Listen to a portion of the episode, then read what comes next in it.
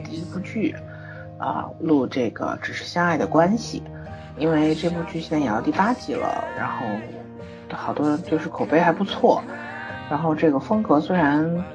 说是爱情剧，但是其实它反映的东西还是比较复杂、多面性的。然后我们觉得开年来说，这个剧开头还是挺有，怎么说呢，算是挺有代表意义的吧。因为虽然最近爱情剧挺多，这个比较反风格。啊、那我们先老规矩，先让森森来介绍一下那个这个剧的整个主创。好的，因为百度百科上面这个对这个剧非常吝啬啊，就 粉丝们也没有去建立这个 百度的相关的这个内容，非常简单，连这个导演和编剧都没有写。那么就说一下，因为首播时间是一七年的十二月十一号，已经是去年的事儿了。那么主演李俊浩，男主啊，呃，男主李俊浩其实对我们来说很熟了，因为第一次看到他是在《金科长》里边，对吧？啊，不对，是在《记忆》里面和李文敏前辈演的那个，他是男二。然后呢，《金科长》里面，啊对对，在《金科长》里面，他和南宫珉，他又是男二。这回呢，在 JTBC 当了男主，恭喜李俊浩。反正我是相当喜欢这个男演员，然后我觉得确实从爱豆，他他是 2PM 的成员嘛，对吧？从爱豆进化到演员，呃，他走的也不容易，但是呢，我觉得现在也看到了成绩，蛮开心的。然后女主叫袁真雅，嗯、我貌似看到过这个女孩，但是没有印象了。然后在这个网络上也没有什么资料。然后呢，男但是这二是个女孩子演技真的，我我超喜欢。嗯，很自然、很松弛的。其实男主也是很自然、很松弛，这两个人特别的有、有和谐。对，然后男二李吉宇吧，应该是叫对吧？因为他那个不是啊，那个百度李吉宇百科上翻译百对度百李和豆瓣都是李对吉宇，因为他是那个、不知道就根据他的那个韩语名来翻的嘛，李吉宇。反正李吉宇我倒是看到过很多次了，对，他其实也出道很早，非常但非常早嗯。对对对，一直他是《假如爱有天意》出道的，二零零三年。嗯。然后呢，嗯，之前我我第一次看到他，其实是蛮，他是跟丁一宇的那个拉面馆 美叫什么美男子啊什么的，那个里边演个男二，第一次看到他特别高，长得，对估计他得有一米九九几，嗯。对对对，但是最有意思的你知道是什么？嗯。拉面馆花美男不是女主是李青娥吗？嗯。嗯，然后李基宇和李青娥是恋爱关系，我们丁一宇算什么？真的假的？对他们是一三年初确定的恋爱关系，然后丁一宇当时是和李青娥演一对这个男男女恋人的，啊，但是现实当中是女主和男孩走在了一起，嗯，好棒了，嗯，嗯，哇，这个女主跟男二走一起的剧还挺多，或者是男主跟女二走一起的，对对对，池诚不也是跟女二走到一起了吗？嗯，对对对，然后呃，李基宇之前我记得就是不久之前我好像也看到过，对。呃，那个一部一部呃字体发光的，不是不是嗯是那那个嗯，那个就是那个谁金善雅跟那个金喜善演的那部片子，刚跟圈儿还说了叫什么来着？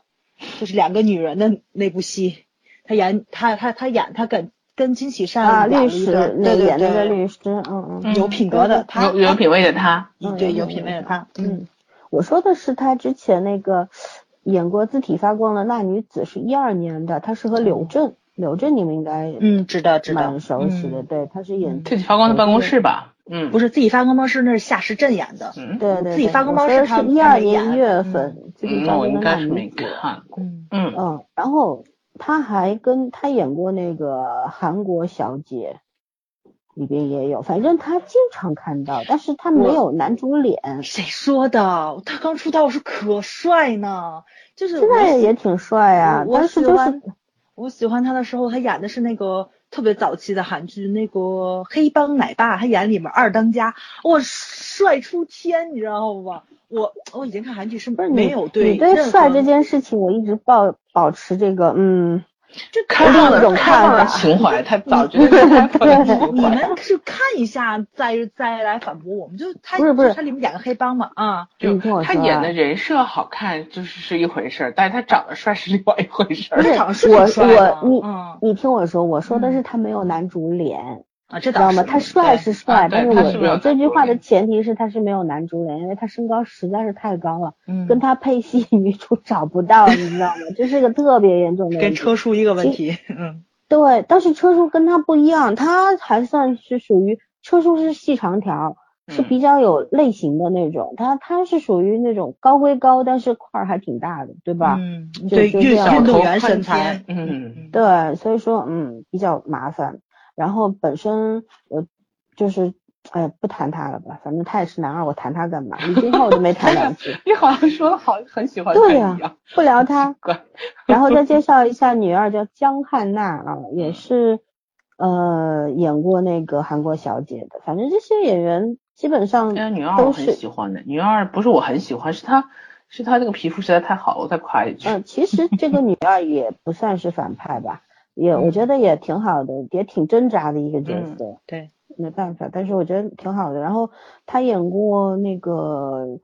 嗯《步步惊心丽》，嗯所以我觉得他有点眼熟。他演谁呀？不知道，反正就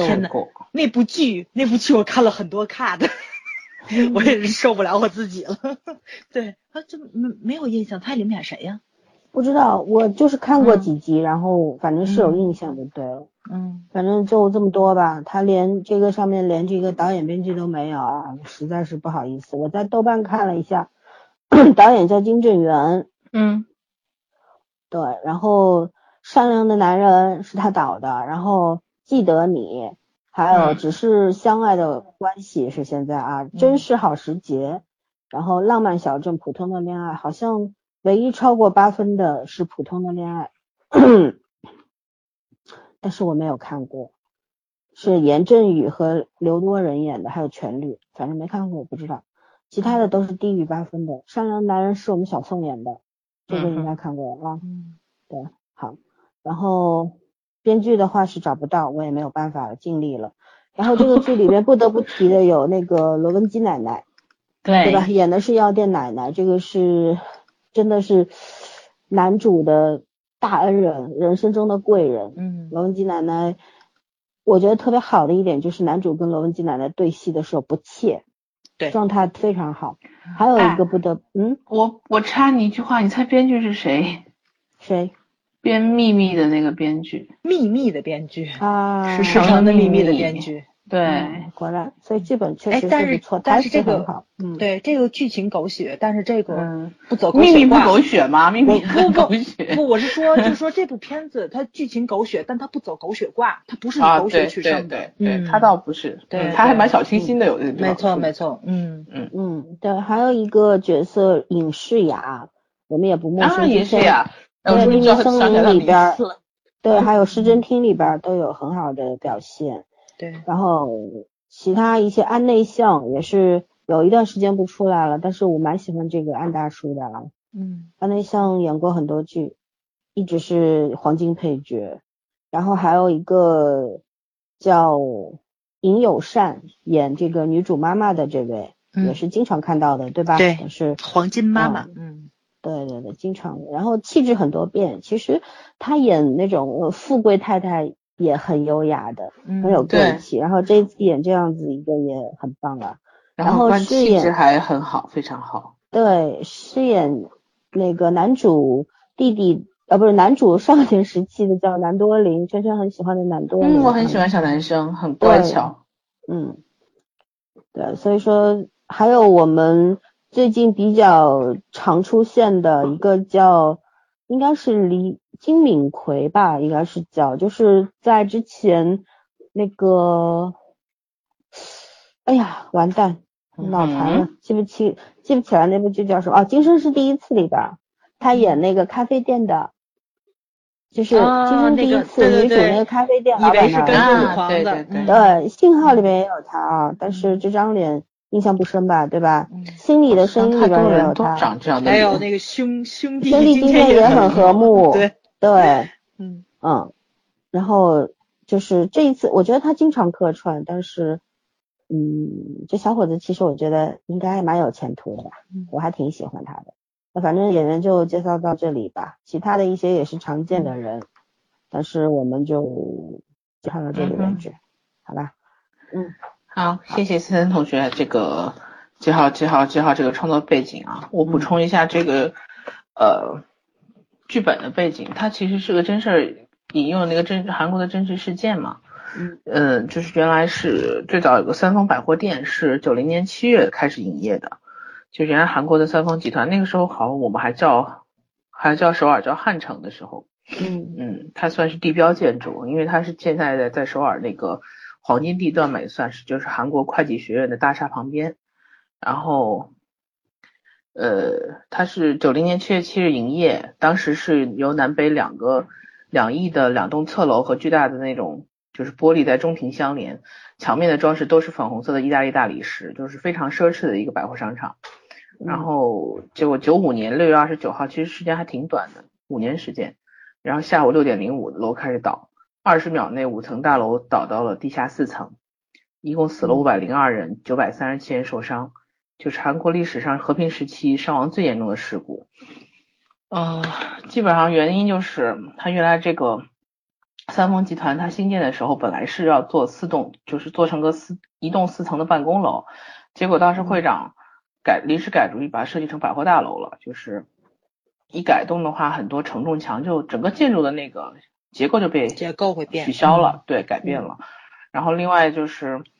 因为他这个改变，所以原来的这个承包商就不干了，不干以后，这个集团会长就自己找自己的建筑公司去施工，然后改变了很多这个楼顶的移动冷气机增加了，而且钢筋也确实装错了，就是包括这个剧里面现在已经提到这个问题了。然后以后就是给这个灾难留了一个伏笔，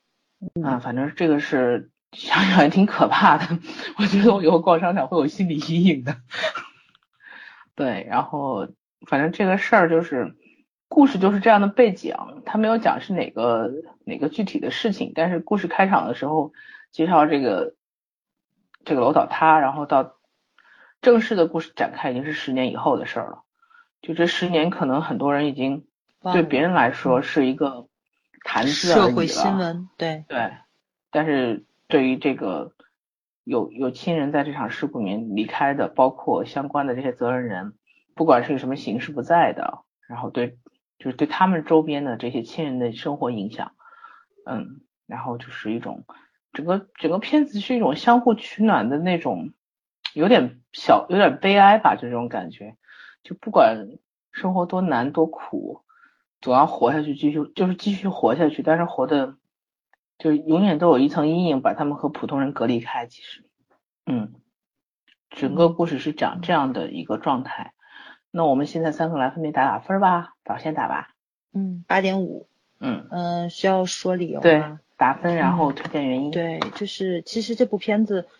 我知我知道很早，因为好像刚开始出来的时候就有一些比较。那什么前比较前卫的那种公众号就去推了，因为它切入的题材就是怎么说呢，是一个可能切切中现在世界上各国人民的一个软肋。对，然后后面老三先看了，然后老三就开始疯疯狂的推。我是今天实在没有办法，今天要做节目，我今天从早上六点起来就开始看看，连着看了八集。我是不太想触碰 这种题材，尤其我难得最近心情很好，我跟你们说我在看《六人行》。对吧？嗯，就是，所以，就是，嗯嗯，我当时我看完第二集还是第三集的时候，我在咱群里我说了一句，我说这部片真是让人密密麻麻的疼，这是持续性的，你非常非常的不舒服，包括什么呢？包括就是，尤其这个涉及商场题材的话，一般伤亡都比较惨重，不，大家比较清楚我们天津这边发生过的事情，除了那个。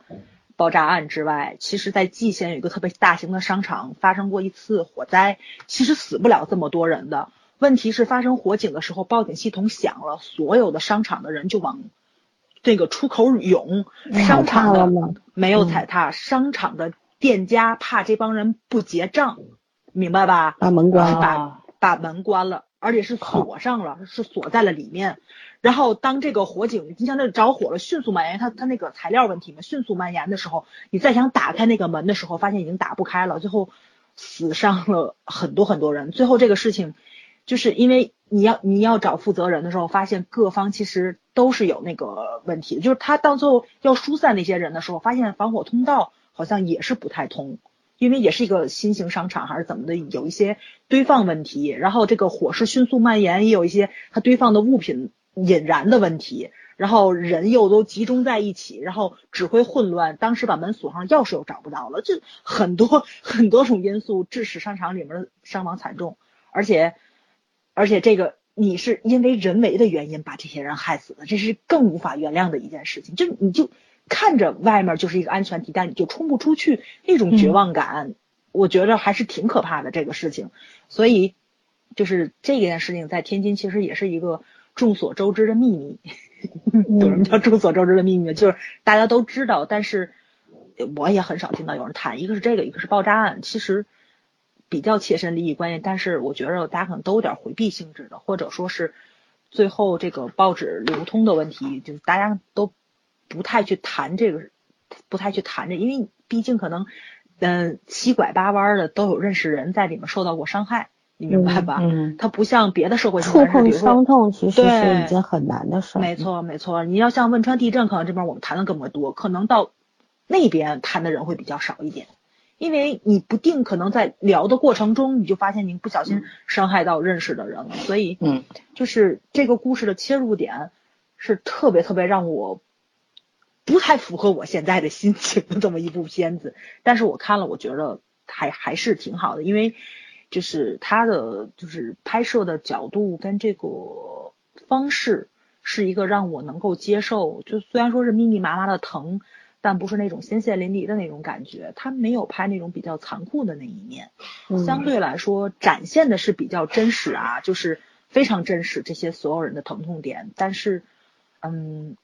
我我是比较相信时间能够治愈这些伤口的，就是我看到第八集了，我觉得人嘛，早晚有过去的那一天。你不管怎么样，就交给时间吧。虽然这个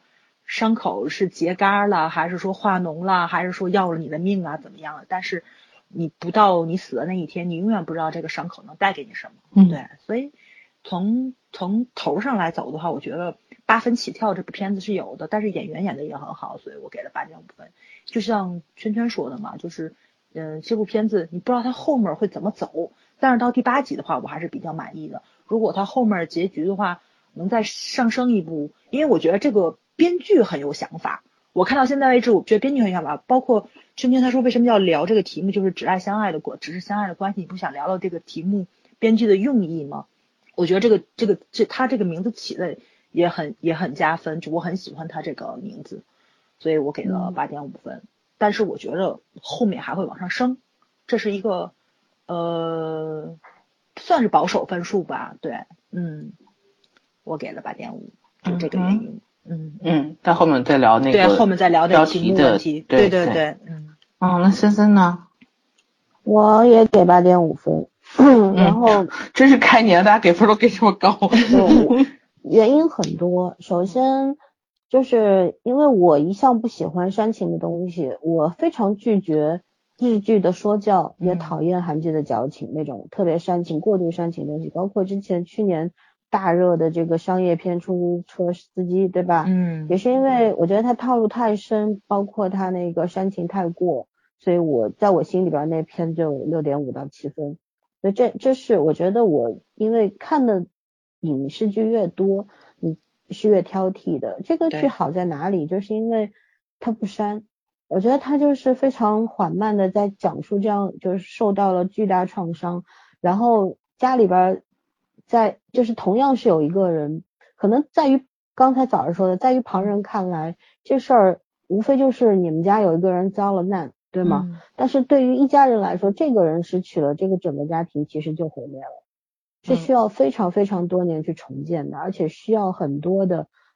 啊因果关系，然后各种各样的条件和运气、时运这样子。所以说，因为我本身有深刻体会，所以说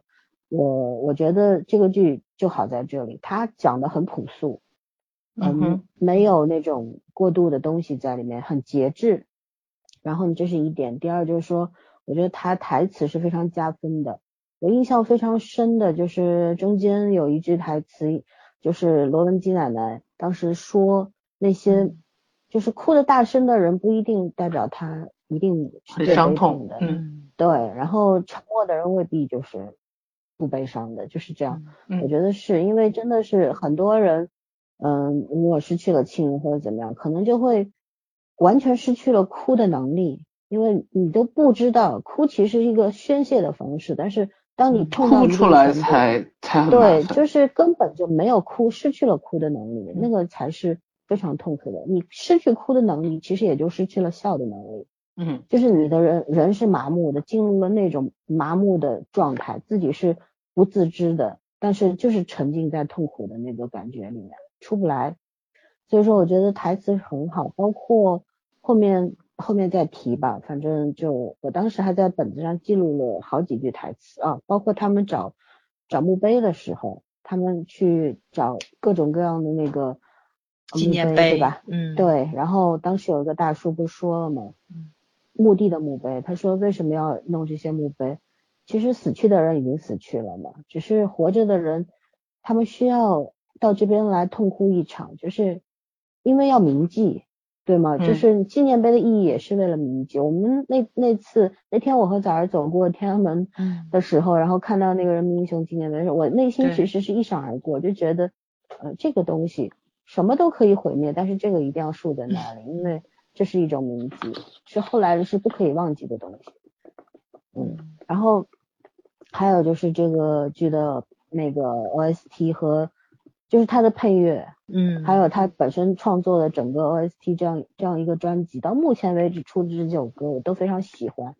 就是你可能单独拿出来没有特别大的感觉，但是跟这个剧它出现的那个时机卡的非常好，没错，而且它那个进入的那个状态，那个歌词虽然虽然听不懂，但是那个调子，嗯，然后那个吟唱的声音是就是画龙英文跟韩文特配，对吧？就是 他那个嗯画真的是给剧情画龙点睛的，嗯增彩的。呃，还有一点是这样，还有就是我觉得蛮惊喜的，因为这里边都是年轻演员嘛，对吧？嗯嗯、男女主就不说了吧，前面也说了又松弛又自然，我很惊喜的对这两个演员，然后我觉得他们对这个角色吃的非常透，嗯呃，有真的是，尤其是男女主对对这个角色，因为去饰演一个就没有经历过灾难的人，没有失去过亲人的人，你要去饰演这样一个角色，角色其实是很难的，没错，对吧？然后换个角度想，你经历过这些的人去饰演这个角色更难，因为你不愿意去面对和去面对那那个伤痛，所以说这两个角色我在看的过程当中，我就一直觉得，嗯，两个人是用了很多心思的。嗯他们特别是女主，我特别喜欢女主，就是因为她很灵动。然后还有男主，他面对女主时候的那些无措，就小小的突然惊慌一下或者怎么样就不安，因为他知道女主是谁，对吧？他在那个灾难之前的几秒钟见过她，然后在废墟里面呃安慰过她，帮过她，然后后来他觉得女主是抛下他跑了嘛，人都是嗯自私的，嗯但后来慢慢觉得，发现这女主并不是这样的人，她是失忆了。这个，嗯而且这个失忆的梗是到第七还是第八集才揭开的，她当时突然就明白嗯了，对，恍然大悟。我觉得就是他这个编剧，他整个节奏的安排很好，他编排的那个那个一层一层展开的那个那个过程特别好，很合理。嗯就是嗯我是难得会觉得这个一部剧，韩剧基本上很多都是剧本弱，演员强，但是这个是剧本和演员相得益彰，真的是相辅相成，成就了这个剧。所以我我我是觉得很好，而且我一开始觉得罗文姬奶奶也许是个客串，没想到她还 蛮蛮重要的角色。嗯对对，反正嗯，怎么说呢？还有就是色调，虽然这是个悲剧，因为我自己很明白，就是当你在小的时候、少年的时候经历遭遇过这些的时候，呃，可能旁人看来你的世界是灰暗的，我觉得就是其实你是看不到灰暗的，也看不到光明，什么都看不到。就这种感觉，就是你的眼前是空白的，是这种感觉，你知道吗？然后，嗯，这个剧它没有去把这个色调做得很灰暗，也没有做的过度的那种打光打得很开啊，那种很明亮啊，没有。它跟那个监狱的生监狱风云不一样啊。嗯，然后我觉得它是恰到好处的，就是它展现了一个它很柔和，我觉得这个是编导的那种用心和善意，就是嗯他把这个调色调得很柔和，但是他也不偏光明，他也不偏不偏灰暗，正好可以安慰到那些受伤的人。对，因为对这个剧如果能够看入心，觉得这个剧能够安慰到自己那些人，应该都是有过相似经历的人，是这样。我是被安慰到的，因为我觉得我在看剧的过程当中，确实就有一种共鸣在那边，嗯觉得恰到好处吧，就这种感觉。对所以我我会给他八点五分，对我来说是一个非常高的分数。嗯，嗯我觉得森森打八点五分，我是没想到的 分数。嗯，对对对，我而而且我我觉得我这个分数给的，对我从我个人角度上来说，我是给的挺客观的，嗯，不算高，嗯，但我希望他能够保住这个分数，就嗯，不要因为才八级，还有八级呢，还有，八级，对对对，不太清楚后面会怎么走，怕他往狗血上走。嗯对，我觉得他不会狗血的，嗯，所以如果是秘密的编剧的话，他就不会秘密的编剧挺狗血的，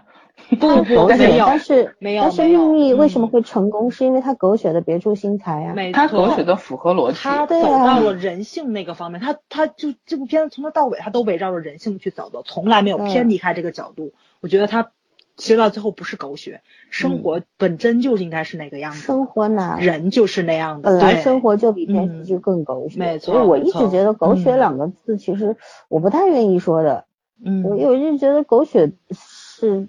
应该算褒义词还是贬义词啊？应该这样说，韩剧历史，韩剧啊、通常是很鸡血，对，不是通常是很鸡血的，但是现在韩剧开始狗血了，就是说，而且关键是狗血的不太呃不太讨人嫌，嗯嗯，好吧，我反正说完了，嗯。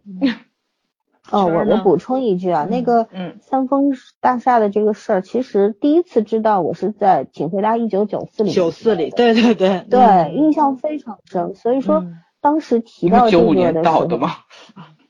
对请回答一九九四里边有谈到的，对，有的九五，他们嗯故事进行到九五年的时候，嗯那个谁，对吧？他们约在那儿见面儿，然后最后阴差阳错都没进去，然后就是那个重逢了啊，躲过一劫，嗯躲过一劫，对，嗯，嗯，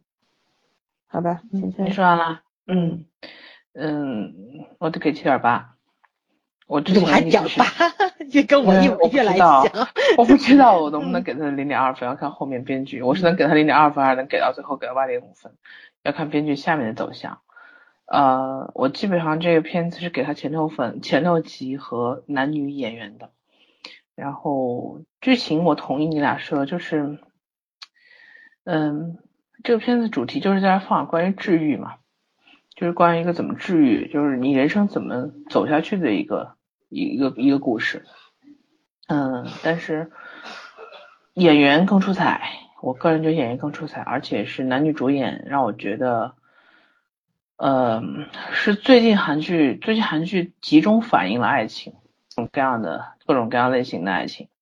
如果把这个剧里面的爱情拉出来看的话，我觉得这是我目前看过的韩剧里面男女主角从表演能力和对角色的代入感都最势均力敌的一对儿。就是我觉得最近所有的韩剧都是一个在带一个，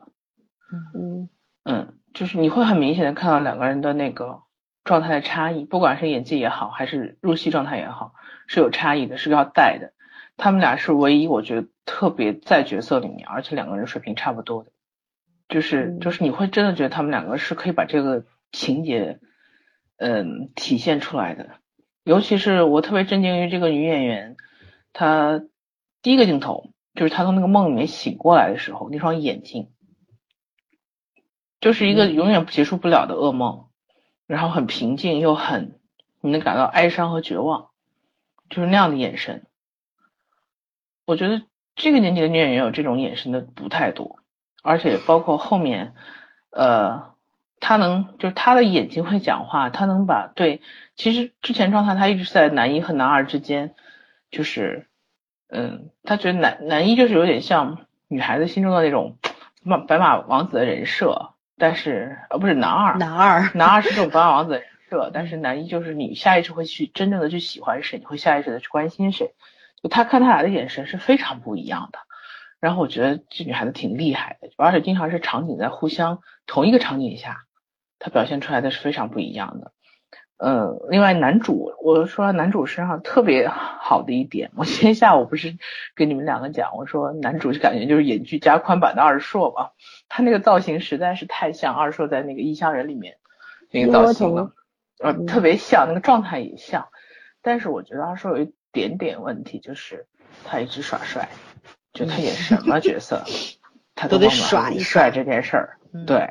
然后就有些东西他就是故意的，你能看得出来他是故意在嗯做一些 pose 上的东西。但是这个男孩子没有，就他完全没有李俊浩打出道开始就不是走帅不是，李他自己从俊浩是来不认个痞可帅。，他有点懂得走帅这个的。路线，我觉得很多基本上他不帅怎么走啊？对呀、不是，是他自己认为自己不帅。他接受采访一直在说这个问题。他们团队里面盛俊吧，盛俊呃不，哎不是盛俊，那叫什么来着？那叫他们队的 Money 叫什么？想不起来。真不认识，就是对对对组合都七级公务员里面演男二号的那个，然玉泽演？吧，不是，玉玉呃对玉泽演也是他也是他们团队的，不是玉泽演，是另外一个七级公务员跟我们家朱元演演的二号那个，他们他们队的 Money，然后灿然后盛倪坤啊，对对对对对对对对对，灿盛对，啊，灿盛灿盛是帅的，倪坤是帅，于泽演是帅的，他他们队里不算帅，一直很很很自卑，小伙子。就不算帅，但是我觉得很多男演员耍帅，他是完全把那个不在乎的劲儿表现的非常好，他身上有一种特别，你知真的道，蛮不在乎。我嗯看那个看他和那个那个叫什么来着，南宫明对戏的时候，南宫明身上那种什么豪放不羁是演出来的，但是嗯他身上带着那个豪放不羁那个痞气，他是自带的，对。对对嗯，对，所以我就觉得他会把自己这个人，就是自己身上的一些特色的东西去去除掉，然后完全是把角色的理解，他的角色的理解去演绎出来，那这个就是特别就是特别放松，这个很难得。然后，所以我觉得他们两个做男女主演的话，让我对这个剧加了非常多的分数。嗯，然后推荐的理由就是最近没有这个类型的爱情剧，还是看一下吧。我不知道后面的走向我会不会喜欢，我看到第八季看我有点烦躁。嗯为什么呢？他刚刚不呃说了吗？后面再再嗯后面再讲，他刚没在，森森刚才没在。嗯嗯那就是说我们三个推荐的理由现在结束了，然后进入到下一个环节，就是开始聊这个具体的这个剧了。就先说说刚才我们聊的这个话题，就是作者起这个名字你是怎么理解的？只是相爱的关系。嗯，我先说吧，嗯嗯我是这么理解的，个人角度，我是觉得，就是这个世界上就是有各种各样的人和人之间的关系嘛，对吧？然后有些关系是很虚的，但是其实你要仔细的去想，其实每种关系都是不那么实在的，其实是这个样子。嗯但是就说，嗯，朋友之间啊也好，亲人之间也好，爱人之间也好，其实人是无私还是自私，就是一线之隔，就是很摇摆的。你你愿意到哪儿投就到哪儿投，就看你那一刻你想想往哪儿去，是这样子吧？然后这是一种，还有一个就是说，以这个剧中的男女主，包括像男二，他其实。呃，他现在还没有告诉男女主，他他爸爸当时是这个 事件的，应该是主要的一个负责人，对吧？嗯对，包括女二也是，因为他们是一个是承建商，还有一个是投资商对吧？嗯对对对。然后男二男主的爸爸其实无一点事儿，其实就偷了几根钢筋而已，也没有什么，那几根钢筋根本就导致不了。所以说每个人心里都有秘密，对，每个人心里都有秘密。你包括男二喜欢女主。他其实也知道这这他为什么那么犹豫，那么挣扎，是因为他也知道他这只脚迈不出去，因为他没有资格真的去爱上这个姑娘和她在一起。我觉得是这样，喜欢是喜欢，但是你要跟他在一起是另一码事儿，他是很清醒的。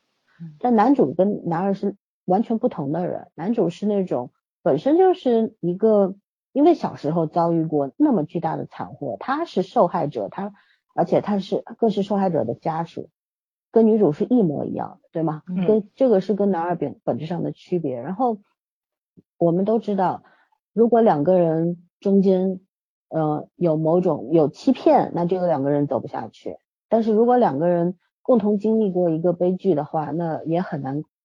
相处下去。为什么？因为你在一起的时候，你就会不断不断的去想起那件事儿，对对吧？面对那个伤痛，更何况这两个人其实都有 PTSD。嗯嗯对吗？各自都有问题，对，嗯，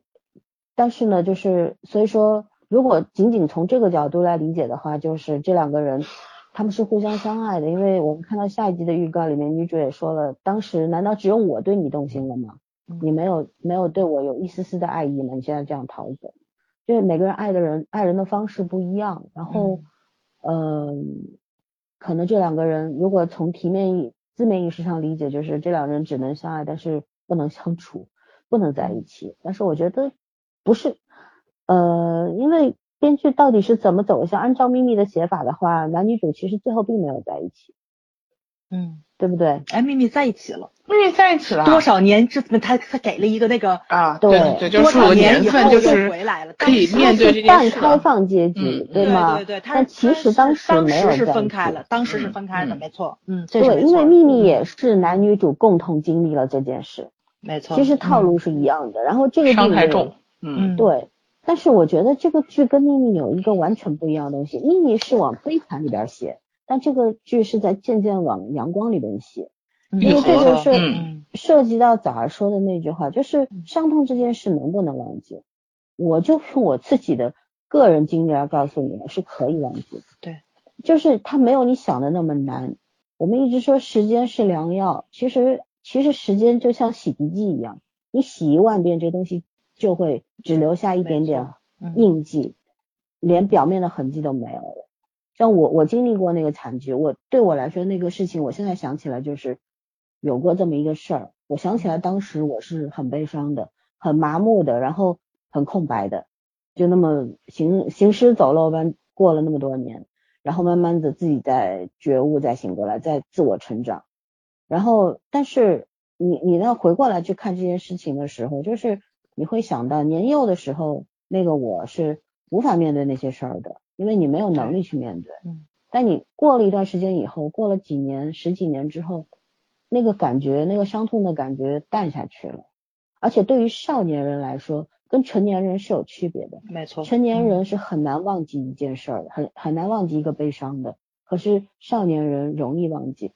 也不是容易忘记，而是他本身还没有，他没有建立那个完整的那种判断啊，然后他经历的人生的那个时段更长一点。嗯所有的悲伤，你通过时间无限拉长之后，你把它放大了、放宽了，那个记忆就淡了，嗯就这么回事儿。所以说，人家不是有句话吗？说，呃，少年丧母，中年丧妻，老年丧子，哪个最痛苦？其实最痛苦的就是老年丧子，对，而不是少年少年丧母，因为有的时候人就是很残忍的，人也是很善忘的，是这样。就是就是这个事情讲出来，其实并我不觉得就是这是一个羞愧的事，或者说你对死去的家人会有什么，而是就像女主她一直在剧里边这一点交代的非常好，就是女主嗯在剧里边，她妈妈她一直以为她妈不让她化妆，不让她干嘛，嗯是因为她妈只更爱她的妹妹，妹妹吗？对对，但是那天妈妈跟她说，嗯我不想再失去你了，因为嗯就是因为我给你妹化了妆，嗯所以你昙妹妹那天花一现走了。对嗯，他说我不许你化妆，是因为这个。你看人和人之间，他的误会看上去那么大，但其实它很小。问题是你怎么去解决它和解开它，对，对吧？所以说，我也同意早儿说的，这个剧的那个那个主题，这个题目定的是很好的。嗯然后，嗯，我先说这么多吧，后面根据那个剧情，我再讲、嗯讲点其他的东西。嗯对我挺赞同老孙说的，就是，但是我跟他想的有一点不太一样，就是嗯是怎么说呢？就是我到现在都觉得这部片子到最后会给一个非常不非常阳光的一个结局，是因为所有的人物的性格，就是老三，你觉得是人与人之间的关系，编剧定了这个题目，对吧？嗯，我觉得其实他想编剧想探讨的一个就是就是所有人文学科都特别去探讨这个问题，就是人与世界的关系，就是。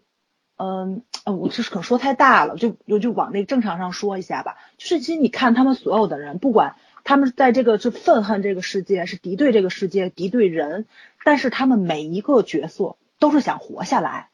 都是想知道当年的真相，都想就是体体面面，然后我非常正常的、非常阳光的活在这个世界里面。所以他们每个人都在付出努力，包括女主。他其实是可以做一个任任性的孩子，因为他也是受害者，对吧？不管他当时失去记忆，他不知道怎么把自己的妹妹丢在那里的，还是怎么样的，他也有自己的愧疚心，或者说是就是老三说的 PDST 嘛，他自己走不出来，但是他一直在做一个非常懂事的女儿，他在照顾父母的情绪，甚至于父母两个人因为他妹妹的离开，两个人分开了，他也是一个做作为一个中间人、话事人这么一个角度。去磨合父母之间的这个裂痕，嗯，包括男主也是，男主也是，他从来没有给自己的父亲找过借口，他知道自己的父亲当时因为那那几根钢筋，包括他找那个药店奶奶借了那一亿元，到底做什么用了，到现在还没有交代这个事情，我觉得后面应该也是一个梗。然后就是那个妈妈为什么把房子卖了，然后他妹妹为什么就这么执着于把这个家找回来，就这些他们家的这这。一段故事也是没有完全去交代过来的，我觉得后面也会去讲。就是不管他们这些人遭遇了什么，他们都在努力的想活下来，对吧？就是在那个好，好像男主应该是最后一个被发现的，七第第七天被发现最后一个幸存者，在这七天里面，他自己的这个心结为什么解不开？发生了什么事情？其实也是因为他特别想活下来这么一件事情。他们每一个人。虽然非常恨这个世界吧，但是其实他们跟世界的关系，我觉得是他们爱这个世界，他们想活下来，这是最主要的一个原因。所以我觉得编剧他绝绝对对不会把这些所有的人都最后写到了一个特别悲剧的一个故事上去，因为你一定要跟世界和解。其实你跟世界和解就是跟自己和解。他们所有的人心里都是有伤痛的，但是这个东西这个心魔都是自己带给自己的。虽然周围的人也是出了一些力吧。不管这个力是好的还是坏的，是让他们堕入深渊，还是让他们能重见光明，但是这个是不可避免的，因为他们这是一个咱们是一个群居的社会，就是人和之间要产生关系。但是你自己怎么怎怎么那个怎么说呢？就是自己治愈自己的伤口，这是他们每个人都要面对的问题，包括男二号。所以我觉得那个罗文金那药店奶奶对那个男主说的那个话，他说就是他已经把我的债还清了。就是他这十年的生活，就是还的我的那个债。因为不管这个男主他天天是打架也好，他浑浑噩噩的活着也好，他只以那样一种方式去挣钱也好，但是他还是努力的活在这个世界上，他并不想离开这个世界。每一个人都没有最终放弃自己，我觉得这是这个编剧让我看到希望的一个地方。所有的人其实都是在努力的活着，不管他们以什么样的面貌去活着。所以这是一个最大的希望，所有的人都没有放弃自己，因为因为咱们看了很多就是电影啊片子里面，咱们知道真正人放弃自己、酗酒的、堕落的，真的是大有人在，对吧？所以这部片子，嗯，我觉着编剧呈现的一个价值观还是非常正向的，包括现在他们所有的人，不管是不管是因为什么样的社会关系，他们交往了。但是现在他们都在往一个方向上去走，就是目前的这个项目绝对不要再发生悲剧了。这也是一个怎么说呢，非常好的一个信号吧。对，嗯，我觉着到最后就是要交给时间，所有的人都会产生一个非常好的关系在。虽然圈圈说的那个就是那个相爱爱情啊，我觉得这个并不只是这个爱情一个方面，我觉得人和人交往之间的这种爱。关心、友情，嗯，就是善意，这些都是很重要的，也是跟相爱有关系的。包括自我和解，你怎么你怎么原谅自己？因为有的时候就是负罪感，其实是最可怕的一个东西。这个你原谅别人是很容易的，宽恕嘛，咱们都说宽恕是很容易的，但是怎么宽恕自己，这其实真的是挺难的。因为你如果还有负疚心在的话，你永远都不会宽恕自己，你受多大的罪，你也不会宽恕自己。所以，我现在还是希望这些人物能够真正走出自己的心魔。对，往后面看看编剧会怎么样去写吧。所以，我觉得这个题目起的非常好。对，它并不只是仅仅展现在人与人之间，其实也展现在人与世界之间。它这个就有点大了，对，说的就有点大了。嗯，因为从总的去看，所有的人物都是正面的。嗯，这我是这样理解的。嗯，结束。over。嗯嗯，呃，我来说我对这个片子的这个，嗯，我觉得前六集如果用只是相爱的关系这个事情来定义，还挺，可能七八集属于该转折的地方了吧，我得适应不良。然后我经常在想，我说如果他他这个片名叫只是相遇的关系，我是可以理解的。呃，我为什么这么说？因为其实。也能理解，男女主两个陌生人，就算共就算共同经历过一件事情，但是他们最开始是不知道的，就他们在这个世界上没有任何其他的关系，而且女主又忘了，女主又把这段时间给跳过去了，因为受受外伤，所以相爱是一个最合理、理所当然、快速建立联系的一个方式，就是在这个剧的结构上来讲，然后。以他们两个为一个桥梁去接起来整个故事所有的线，也就是说，跟他们生生活相关联的周围所有的人，受过这件事情的，或者是没有受过这件事情伤害和遭遇的，这里面基本上，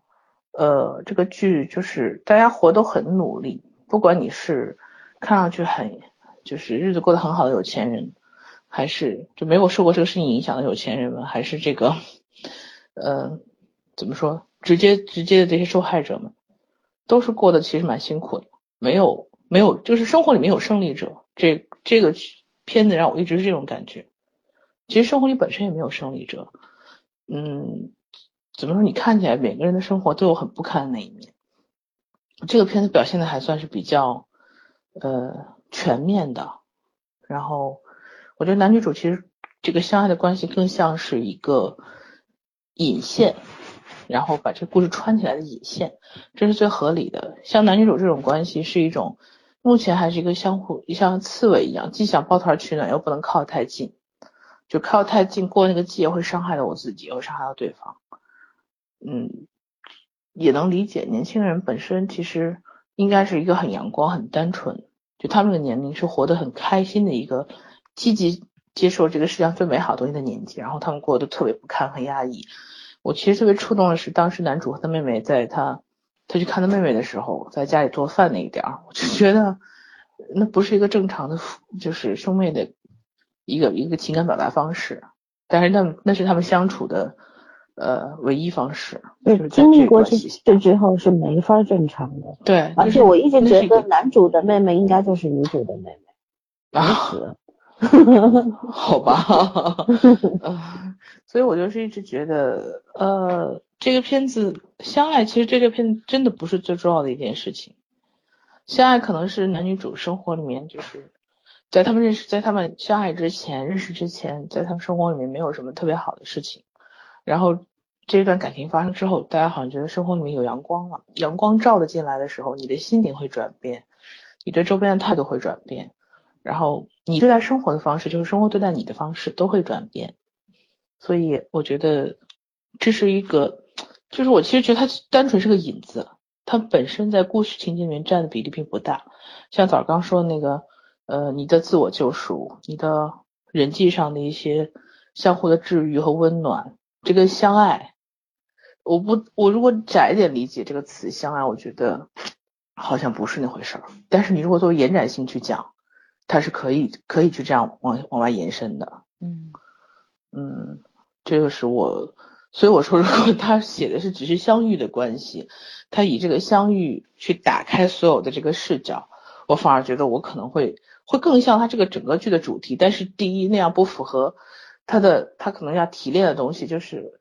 如果像秘密那种那种状态的话。他还是最后会给他俩一个好的结局，这是我相信的。秘密是秘密是比较小的，我觉得他这个课题比较大一点。就所以他这个是一个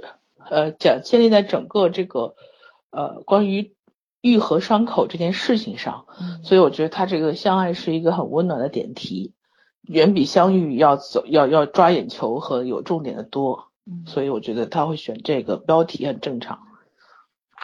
嗯嗯，这是我对他相爱的一个起名的理解。嗯嗯我我说两句啊，我一直觉得是男女主的这个相爱，其实就是一种重逢嘛，对吗？因为有的时候你如果讲那个因缘际会啊之类的，讲因果关系啊，对吧？嗯讲因果的话，就是曾经有过这么一个因缘，然后断了。然后 上天让你重新重新遇到重逢嘛，嗯人间所有相遇都是久别重逢嘛，对吧？这个特特别合适。对，然后呃，因为彼此之间，因为你如果讲因果的话，就是当时女主是被救出去了，因为在大家都是受到重创的情况下，人是自私的，也是成立的。嗯我一直觉得，如果你连自保的能力都没有的话，那你救人怎么救？所以说，男主一直逃不过自己的心魔，对吧？觉得当时那个人死了，嗯然后他没有能力救他，他自己跑了嘛。到嗯到最后的时候，基本上就是这样一个一个情况。然后他逃不出去，他觉得他并没有做错什么，我自保不可以吗？我连自己都救不活，我怎么救你？而且那个情况下，你的腿已经断掉了，你已经奄奄一息了，我已经救你也没有用了，可能就是这么一个状况。那他认为的就是说，人在这种状况下自私也是成立的，我也认为这是成立的。嗯但是女主当时恰好她不是，她就是你自己已经不行了，抬出去的时候，她手还指着那个地方，就是意思对对，你地的还有人，人，她已经、嗯她已经说不出来了，嗯对吧？所以说她可能就是要回来把这个误会解开吧，因为如果从这个角度来讲的话，就是这个人我不知道他是谁，但是我当时欠了他的，嗯如果老天爷给我一个机会的话，我回去说清楚。那如果能够成为相爱的关相爱的两个人的话，相爱的关系的话，那就是更好的事情。因为有的时候吧，我们想象说两个经历过同一个悲剧的人可能走不到一块，因为太痛苦了。但是有的时候，你想秘密为什么他们俩最后走到一块了，而且是多年后又回来走到一块，那就是因为时间治愈了他们。对，有的时候，爱情这这个力量是非常巨大的，是你没法想象的。嗯就如果是老天爷的一个礼物的话，就是老天爷让他们相爱了，然后这个爱是唯一治愈他们这段悲伤和他们卸下他们背负的这么多的沉重的包袱的唯一的办法，嗯对吧？然后，嗯，还有就是这个剧是有英文名的，叫 Rain or Shine，应该是 Rain or Shine Shining，就是下呃无论下雨还是晴天。嗯无论晴雨，然后无论如何，这样东边日出西边雨嘛。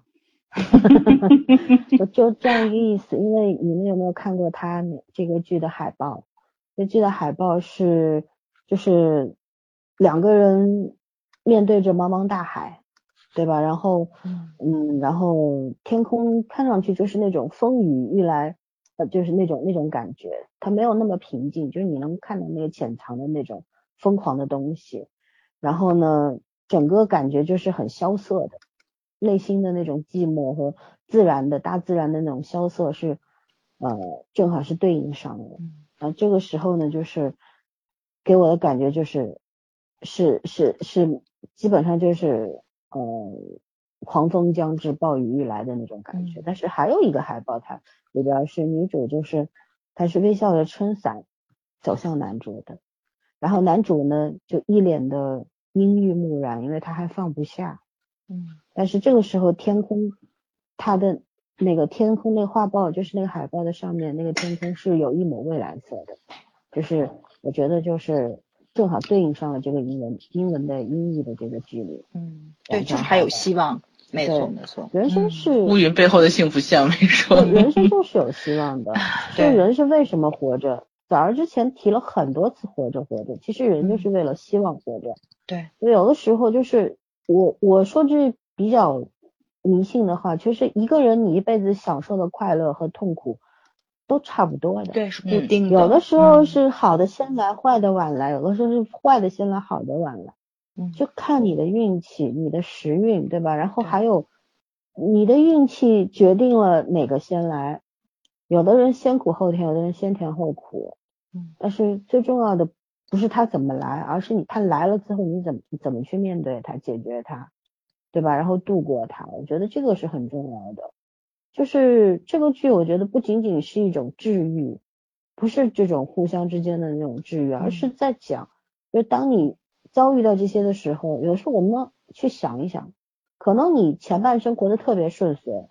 可是你后半生，你你知道有些东西你是逃不掉的，对吗？嗯我们一直知道，我们有些东西逃不掉，你总有一天要面对的。那个时候你怎么办？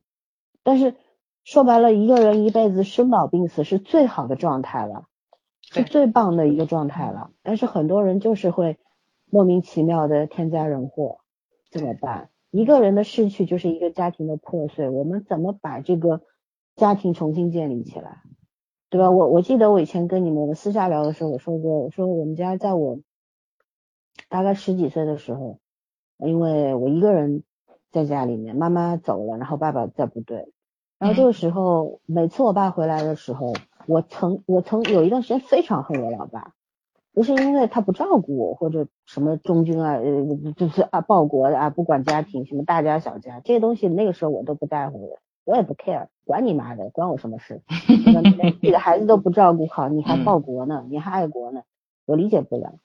但是后来理解他，不是因为理解了军人的这个奉献什么，不是这个啊嗯，而是突然就明白，就是有的时候我无法面对的，他可能也无法面对。对，没错，你知道吗？就是成年人和和我这样一个小孩子，那个时候我爸三十多岁，我十几岁，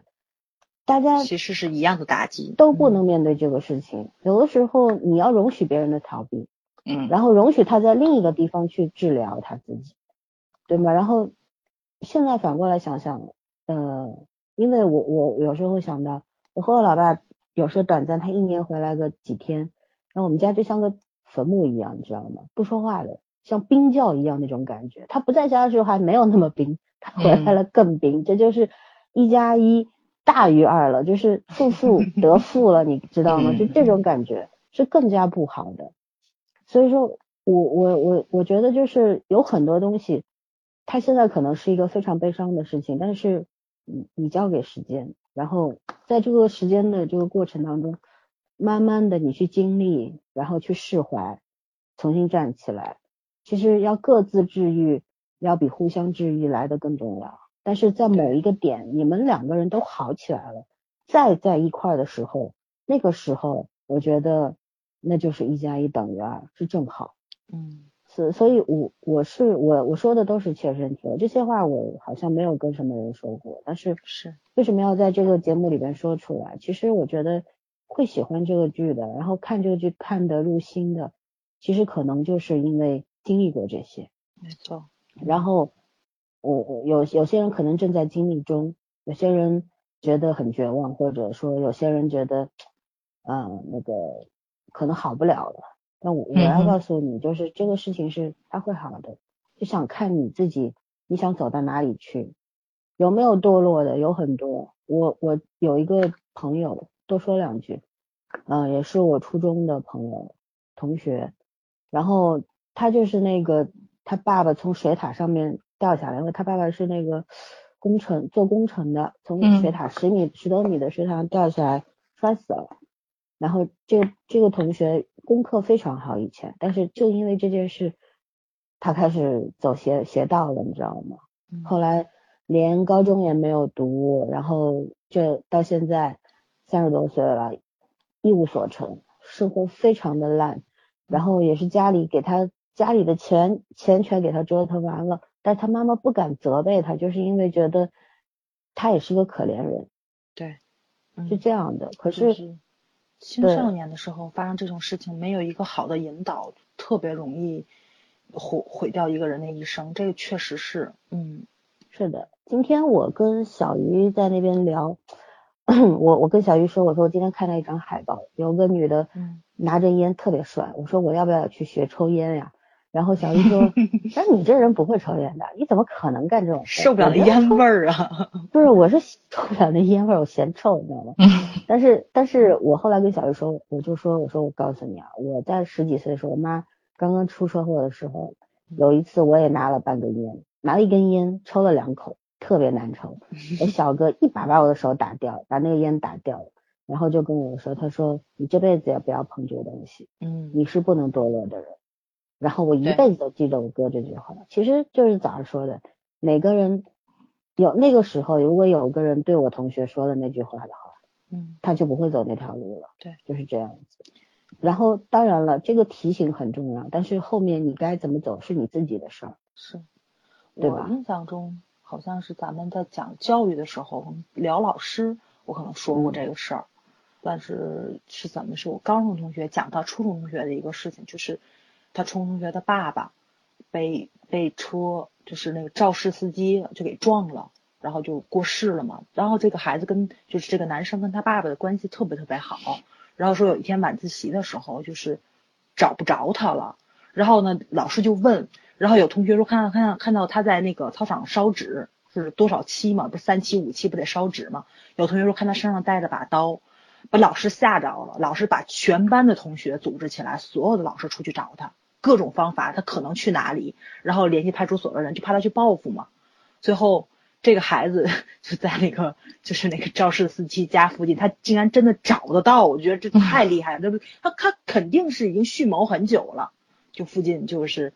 他自己没有去，就一直在犹豫嘛。但是最后一刻是老师赶过来把他给带回了，带回家。不知道现在怎么样，但是我觉得真的是那一刻可能就真的救了他。也许晚到了，或者是老师没上心，或者是怎么样的，这个人一生就都不一样了，这是肯定的。因为他犹豫到最后肯定会有一个结果嘛，要不他就走了，但是他心里这个伤还是愈合不了；要不他就去了，就另外一个悲剧。这个事情真的是很难很难说，就所以就感慨，那个时候的老师是真的真的很负责，对。别说那是，现在老师也负责，哎现在老师也负责 对对对对，现在老师也负责，嗯嗯，对，就回到这个剧里边我们就来说男主他为什么他看上去就是那种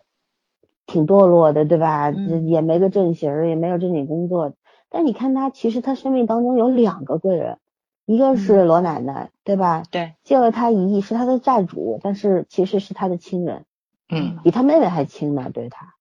还有一个就是那个呃姐姐，她叫姐姐的这个这个夜总会老板、妈妈桑，嗯对吧？其实旅馆嗯。老板娘也很好，对吧？对每天晚上等他回来吃饭，他给他个饭团啊什么的，对，对，他生命当中是有贵人，所以正因为就是一个人在你受伤的时候，如果有人给你一点点关心，你就不会走到哪里，就不会走邪门的路，真的是这样的。嗯。然后还有就是，你像女主的话，她这么多年，对吧？他其实是特别自律的那种人，就是我他一开始是不懂建筑啊，什么都不懂，但是就是因为知道这个房子一定要造好，不然会害人命的，所以他就去学怎么做模型，然后呃，只要一旦别人要松懈、要瞎搞的时候，他就要说出来，对吧？要嗯要指出来，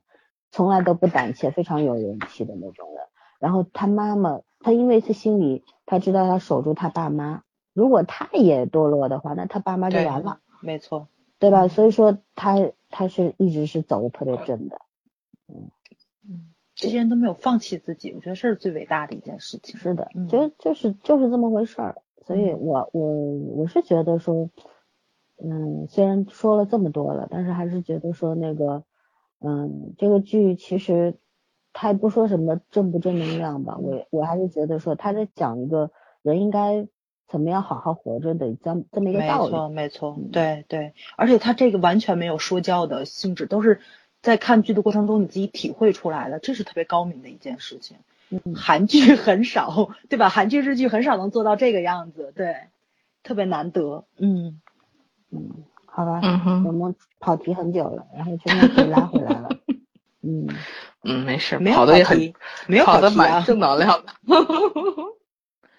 嗯，所以其实我们第二部分、第三部分聊差不多了，就是对。这个作者创作人物的性格和价值观啊，就是说看我你我们从各自角度出发去谈论一下，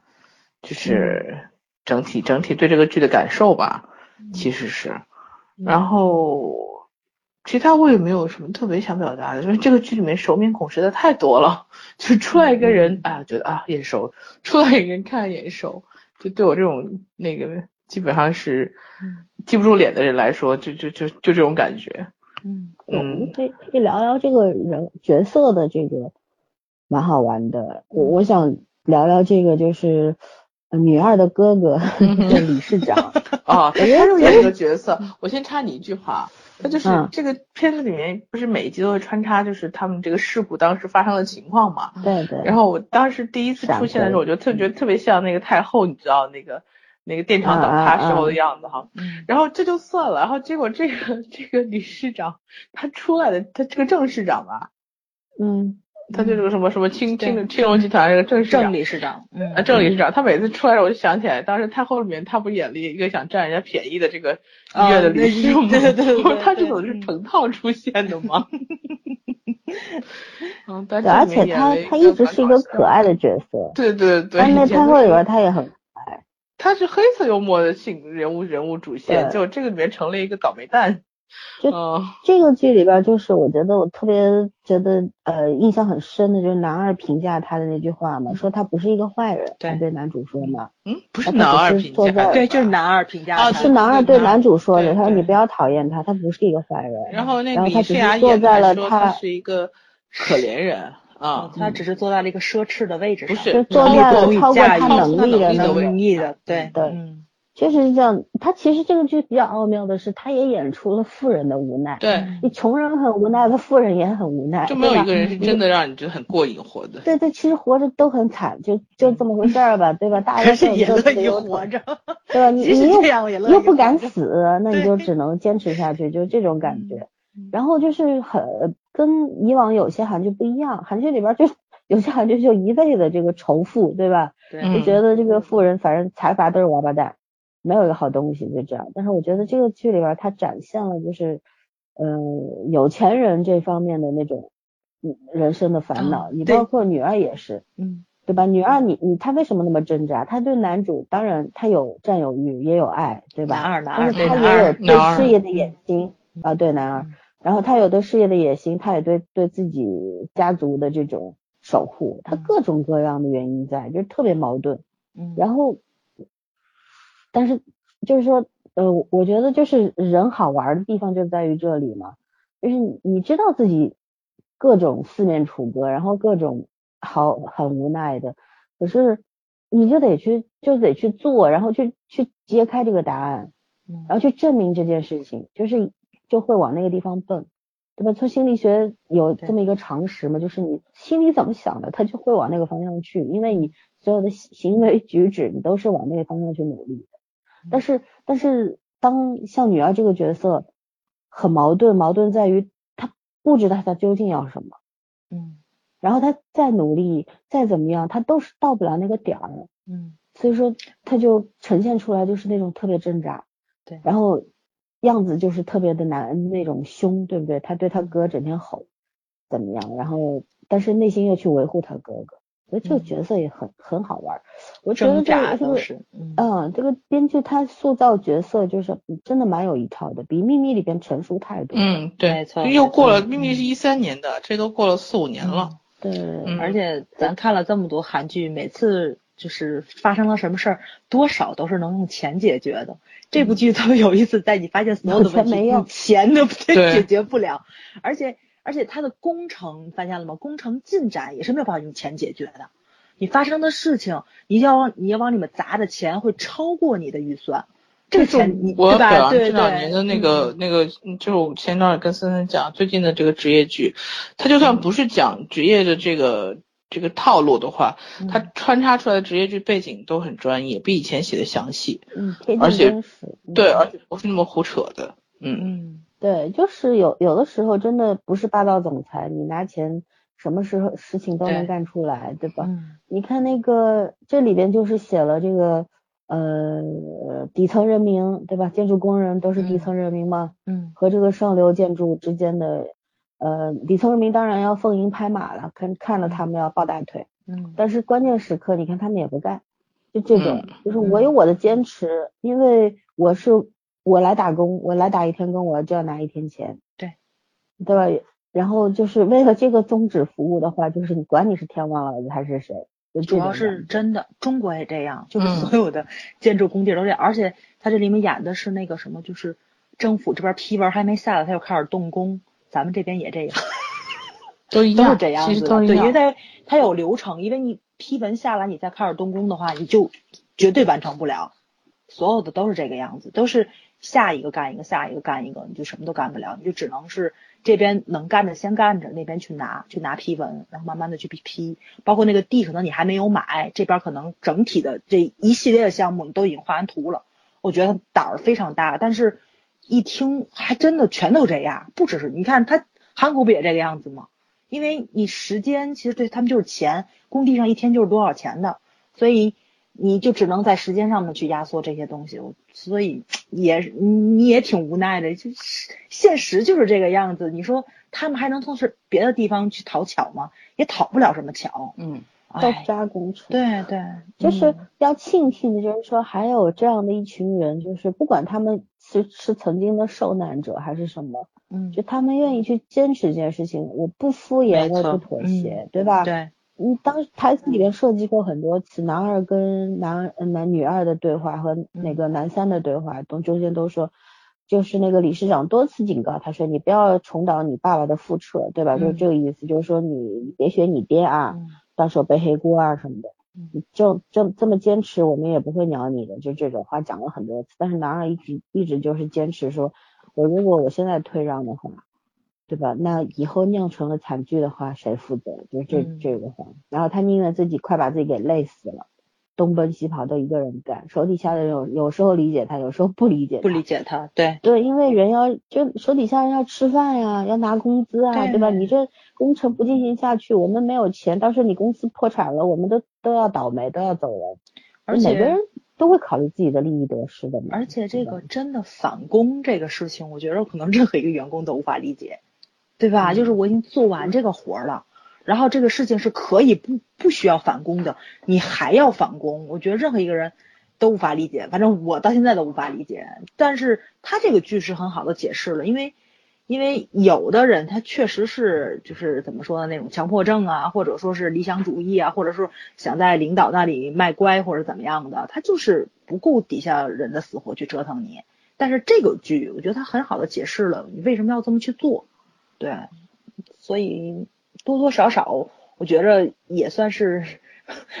就是就是圈儿说的嘛，职业剧讲的非常清楚明白，嗯嗯，嗯，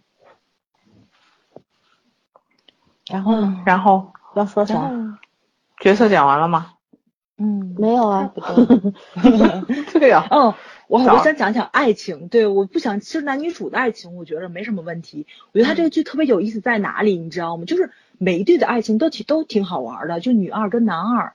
他们两个人刚开始我以为是男二甩了女二，你知道，后来发现呢不是这么简单的，他们两个人之间问题太太多了，就是家族的、工作上的，然后两个人性格上的、两个人目标上的、价值观上的，都通通都是问题，都是雷，都是坑。就只有感情是没有用的。对 对对，就只是相爱的话也是不能成的。对啊，包括那个谁，就是那个男二号的爸爸嫁给了女二号的男二不爱男二号的的妈妈妈对，男二号的妈妈嗯嫁给了女二号的爸爸，这也挺逗的。我觉得男二当年可能是爱过女二，后现在真的现不爱了。现在是不爱了，对。嗯然后那个这两个人也很有意思，因为刚开始一直以为是一个保姆的关系，但是后来看他妈妈的样子，两个人好像是真的有感情了。但是你想，也是十年了，相依为命，一个病弱之躯，对吧？另外一个是那个就是寄人篱下，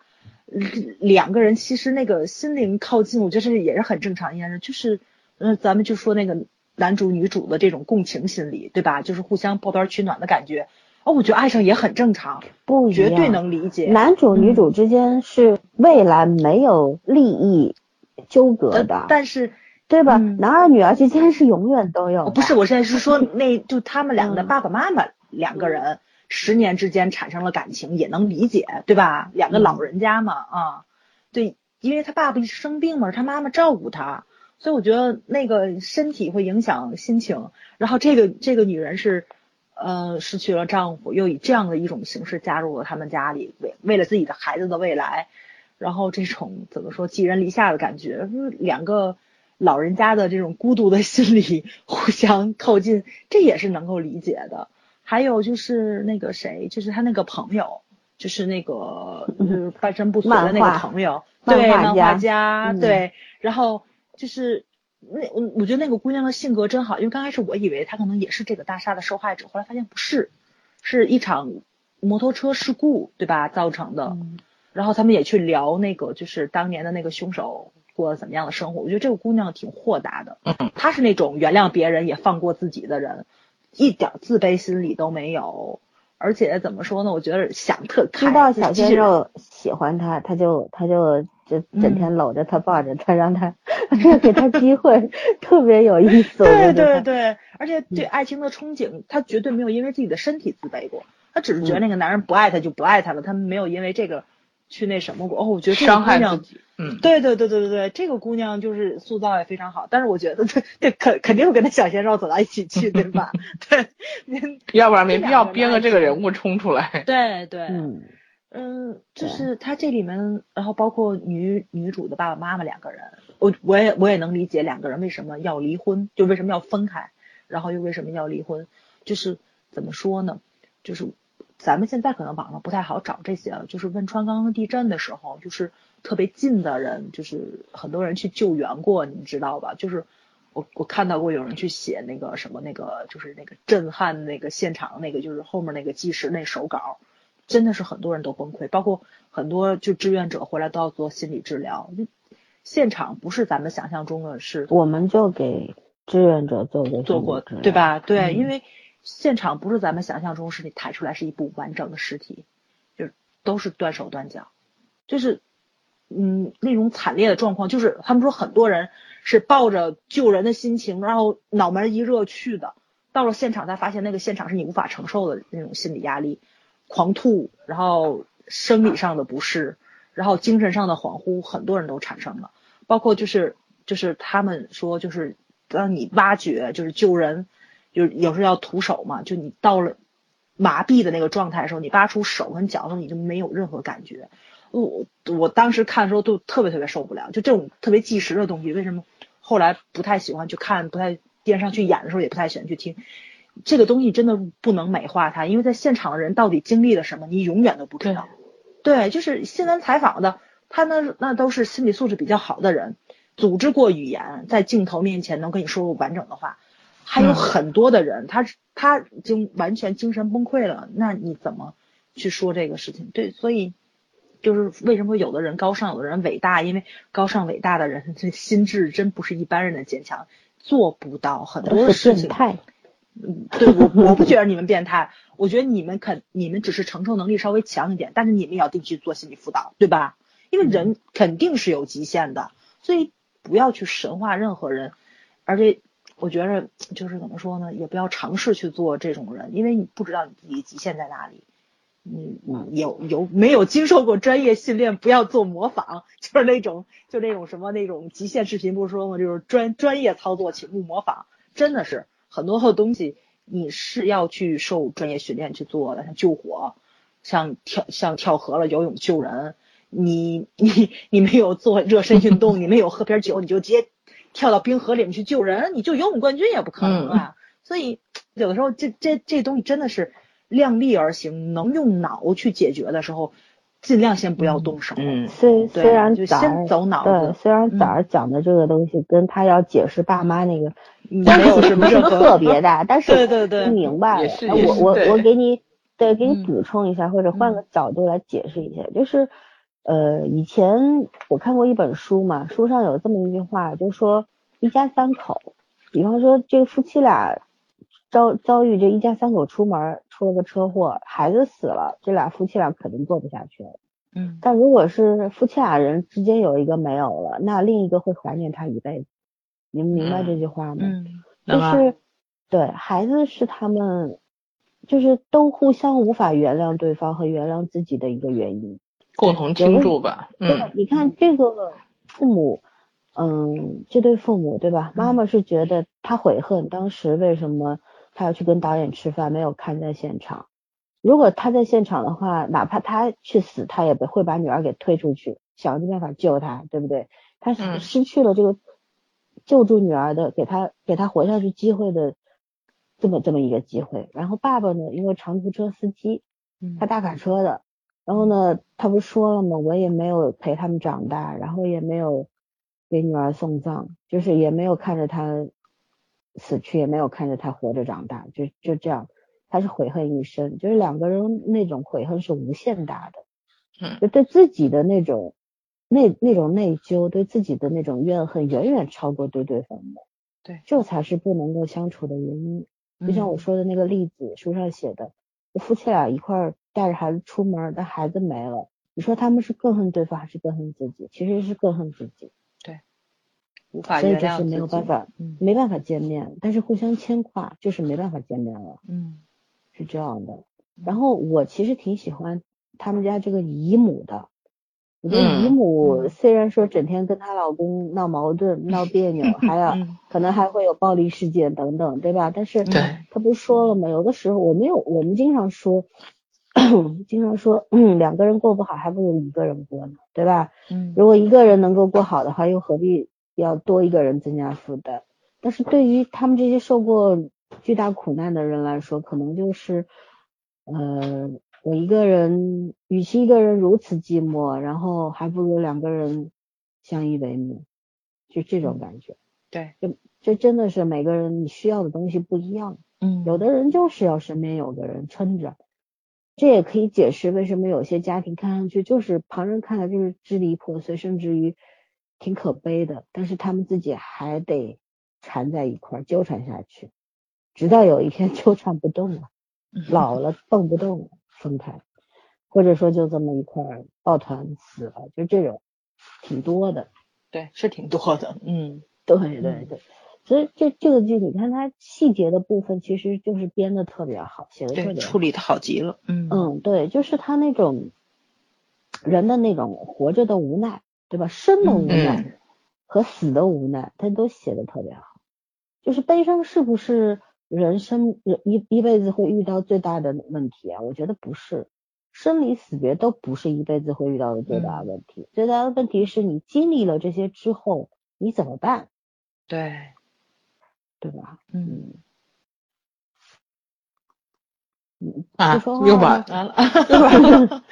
突然都沉默了，就。呃就还是不要发生比较好但是发生了对也没有办法今天的状态和这个剧的整个状态比较符合。嗯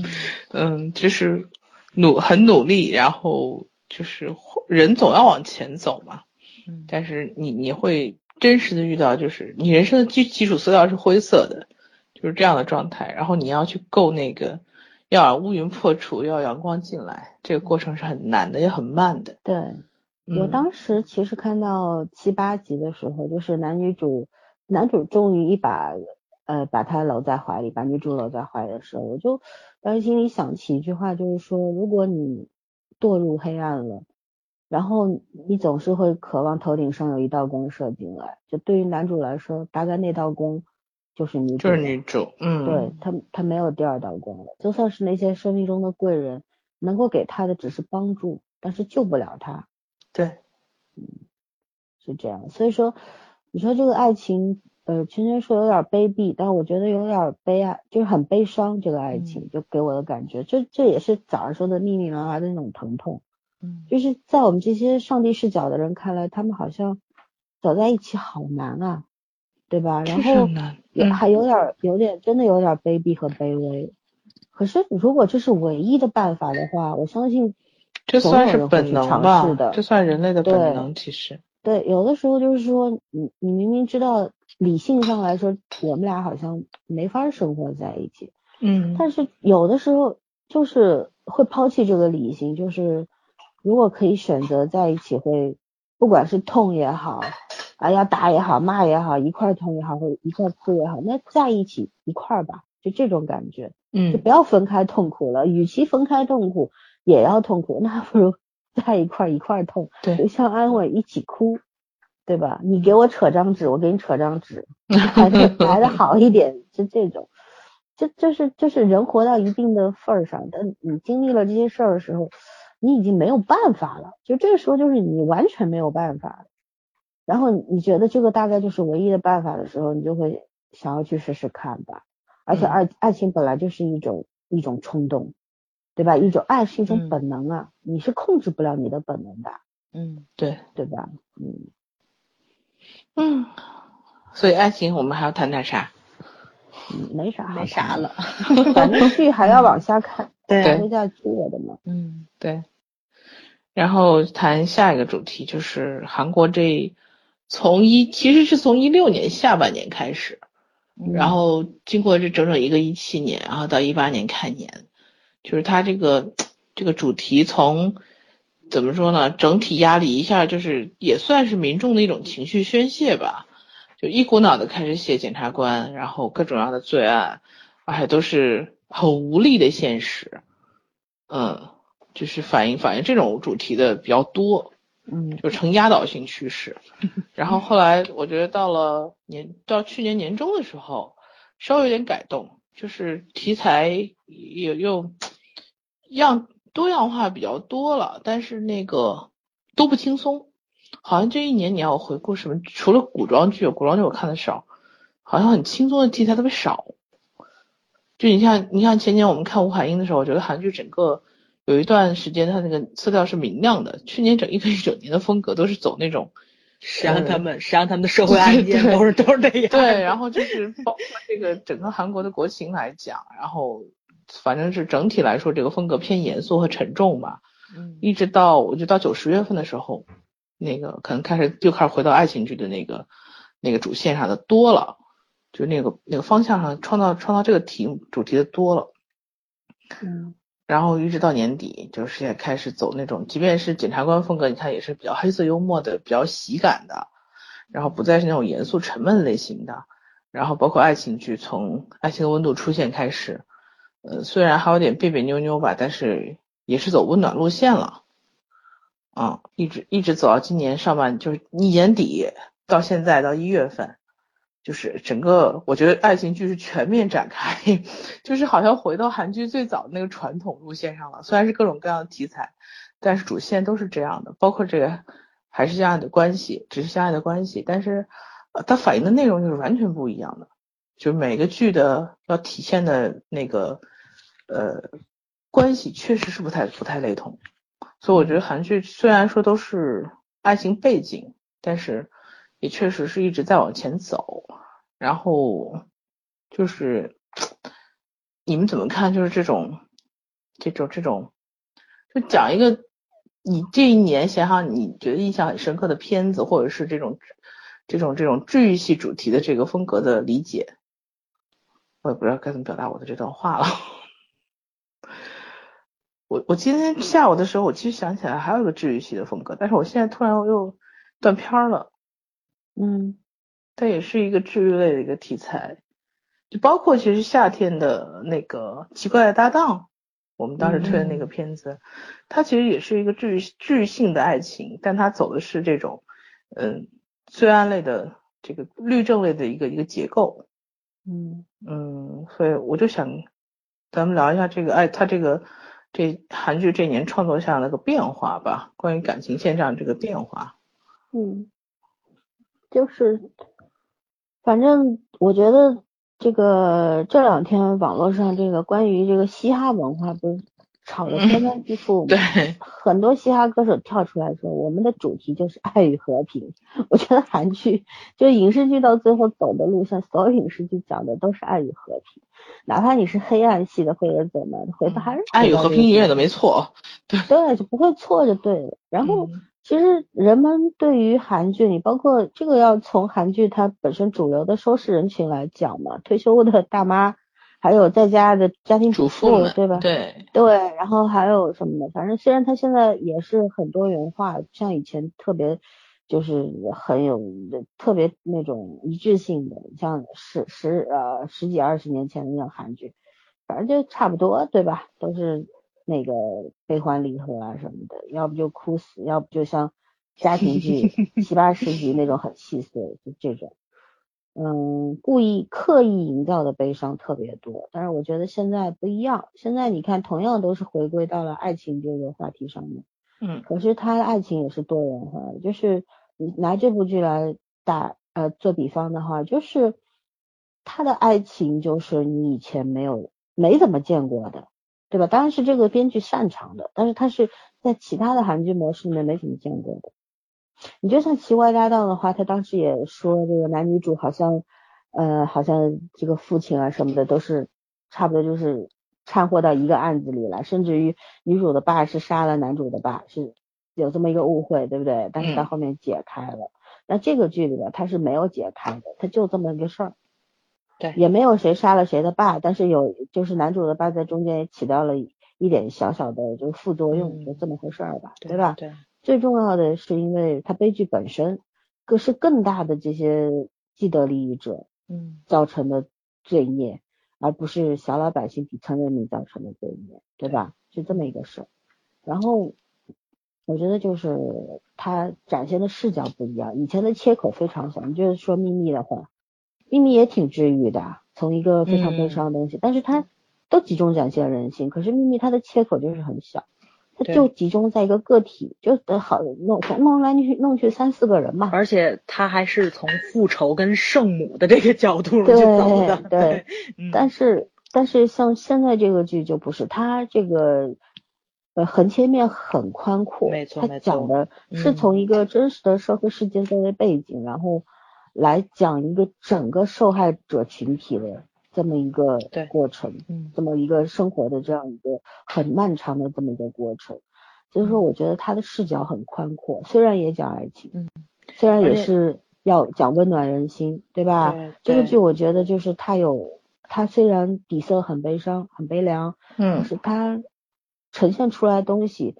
虽然早上说是细细密密的痛，但是我觉得往越往后看是越有那种细细出来那种，对那种温暖的东西，就是有一种没照射进来的那种嗯感觉了，嗯是这样子的。我我记得马东好像说过一句话嘛，说的是那个，就是这个人心里有多少苦，其实只要一丝甜就能填满了，对不对？嗯需要多少甜才能填满吗？说一丝甜就能填满。我觉得这些人其实就是，而且你能看到，其实就是不管是底层的人，还是像这种正理事长这种非常有钱的人，每一个人需求的东西都特别特别简单。然后那个舞女一杯牛奶就立马治愈了。然后这正理事长糊了糊了脑袋，就立马变小猫了。我觉得他这个真的是所有的人的那个软肋，他设计的实在是特别的有特点，而且每一个人想到的都不一样，有的想到了初恋，有的想到了妈妈，有的想到了爸爸，反正就是 你能看出来，就是怎么说呢，就是每一个人心里面最柔软的那个部分，就是最美好的东西，其实都不是用钱可以去衡量的东西，还是挺贴近咱们所有这种普通人的生活的。就是最美好的东西都是免费的，对吧？对，就是虽然我们现在这种很物质化，很多人被这种物质化的东西已经洗刷完头脑了，但是你真的是，当你一无所有，或者说当你一个极端条件之下，你去思考的东西，你你想到的都是免费的，绝对不是花多少钱买的东西。对，嗯，也反正是我觉得确实是他这个韩国人民对爱情的这个这个，就韩国人民、嗯韩国编剧们对爱情剧的这个掌控能力，真是非常的自然了。对对，就他就是他随心所欲的越来越嗯宽广了，嗯然后就是不会纠结的集中在某某一个人、某一个家庭身上，对而是他可以更多面的去反映这件事情嗯，然后嗯，就是爱情是个模式，只能说，对，其实嗯，怎么说呢，就是爱情它的那个价值更加的崇高了吧？我觉得是。以前可能你看，纵观十几二十年前的韩剧嘛，就觉得爱爱情它也有挽救人的力量，对吧？爱情让人嗯不顾一切或者怎么样。现在讲的爱情不是爱情里面它有自私自我的部分，就是如果说你你就是确实是伤曾经伤害我家人，或者你的父母伤害到我的家人了，那我是可以选择不跟你在一起，而不是像以前那样，就算是这样，我们死也要死在一起。我也要在一起。对，不不是了，就不一样了，就是随着人的那个价值观的越越来越的越成熟，嗯，也是一种文明的进步，我觉得。哎智商趋于正常化了。对对，我想起来，不是那种偏执的爱，不像琼瑶奶奶以前写的就那种偏执的爱，就是非要捆绑在一块儿，作死作活。现在不是了，现在就是我要更考虑我自己，我我爱护我自己之后，我才有能力去爱别人更好的爱你，嗯，是这样子的。嗯对理智了。韩哎韩国编剧真的是这个蜕变的非常快，这点，嗯，就是说量变还是引起质变了吧？，对对，他嗯们是不断的是在嗯是在更好、更客观的看待这个世界。以前是纯粹的剧本创作，现在是要在剧本里面赋予现实的意义在里面了。对以前是写一个童话故事给你看，现在以前就是纯套路，现在是开始加入了这个精髓，就是自己的想法。对，嗯现在是把现实世界的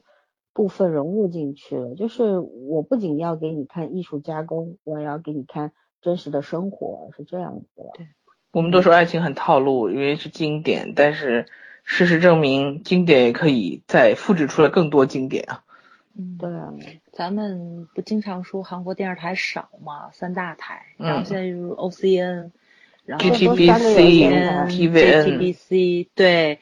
但是你想想啊，它这连有线在地方台加国在国家台加到一起，可能还没有老大没有你们上海 这几个卫视多吧，对吧？他应该也有吧？KBS 也分一二三四，上上海没几个嗯电台，上海就两个还是电三个电视台，没那么多。上海有那个本地的那些台吧？但你想想，就是区区台那就是那个不算，对对，区区区台其实很多连个新闻都没有，怎么算电视台？咱就把它搁个省里边儿吧，对吧？搁个省嗯里边儿肯定是没有咱多的。就是说，其实说从资本上资这个资本资源上来说，还是咱们更占优势。但是怎么这个资本资源最大化，我觉着这韩国确实是特别值得咱学习。就是刚刚咱聊电影的时候，我不也吐槽嘛，就是一个多亿，你给人家俄罗斯人能拍一部特效非常好的电影出来，你搁咱一个多亿抠图，你你也没说人家都不来一个多亿，成本太低。对，这个就 是你资本资源怎么合理化？你看，就是 JTPC 在以前还说了，就是可能在这个有线台里面属于比较弱的，你只能说啥有钱啥有钱，特别好的剧没有。但是咱说完这话，可能也就半年吧，人就给你个压瞧瞧了。就是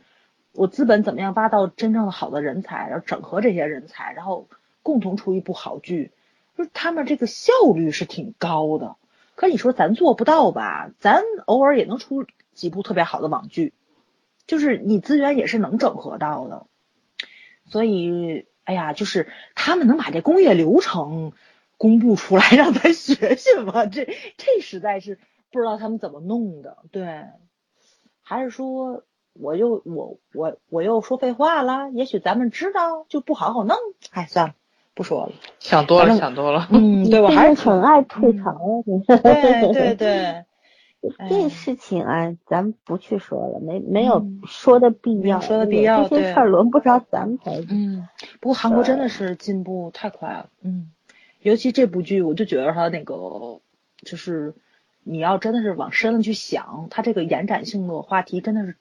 能拉到特别特别远。对你不管说自我救赎啊，还是说人与人之间的关系、人与世界之间的关系、社会之间的关系，包括它这个差异性的碰撞，我觉得就是性格之上的。就你说他们这些出场所有人物，没有一个人是那个怎么说，就是那个有相似性吧，只能说他们经历有相似，但性格上是绝对绝对没有相似的。而且在这个差异性比较大的人物碰撞到一起之后，你可能也会产生一些矛盾，或者说是这个共鸣啊什么的，它都有，而且又都不一样，就是也有惺惺相惜，但惺惺相惜的点还都不一样。而且你看，男主跟女二也有互动，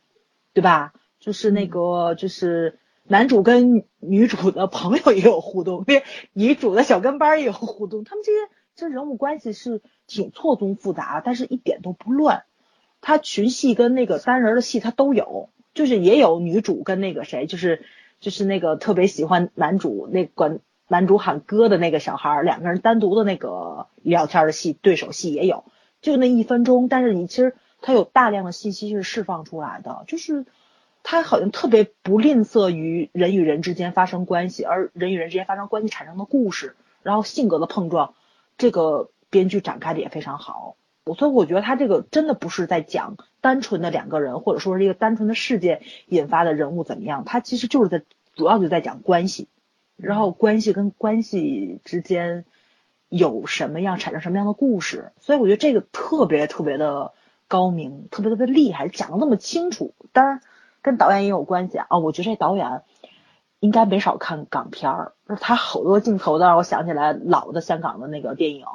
比如说那个罗奶奶跟那个谁跟男主两个人，一个坐在秋千上，一个蹲在地上抽烟，那个背景，然后后面就是那个天空嘛，就这，然后还有那个谁凌晨四五点钟的时候，男主坐在那个什么地方，然后看着远处的一群人，凌晨的，就这种就就这种镜头，咱们以前在老的港片里面经常能看到，就是通过这种没有任何对话的这种单人镜头去展现人物情绪什么的。哦，我觉得他拍的对。对，特怀旧。嗯，第五集里边男主在天台上，他很一连串的嘛。他当时，嗯，对，跟女主分开了，对吧？然后他一个人回到家，然后急于的去找他那个弟弟，那个认的弟弟啊。嗯。其实那弟弟比他年纪明显大，对吧？嗯，对对。然后他找没没找到，然后你看那个房房东老板娘也睡着了，特别孤独，他一个人站在那儿，然后那个。一见你起来啊！我的天，真的是鼻子一酸，你知道吗？对，就看着万家灯火，但是他只有一个人，嗯，就那种解解脱不出来的那种寂寞，嗯。然后他就冲到工地上，想找那个组长 聊聊天儿，对吧？一个人都没有。然后台词说的是，我我特别孤独，怎么谁都不在，就那种。就突然就是感觉这个人物的那种内心世界是建立起来了。没错，就不管他表面上做了再多放荡不羁的事儿，再野蛮，他总是用打架去解决问题。但是你看有一场戏，他就是特别痛苦的时候，他太寂寞了，怎么办？他就去故意冲撞别人，让别人打他。对，嗯，那是后来那个等于是女三嘛，对吧？嗯，捡到了他姐姐过来看看着他说，十年前你这样，怎么十年后你还这样？其实姐姐特别特别懂他。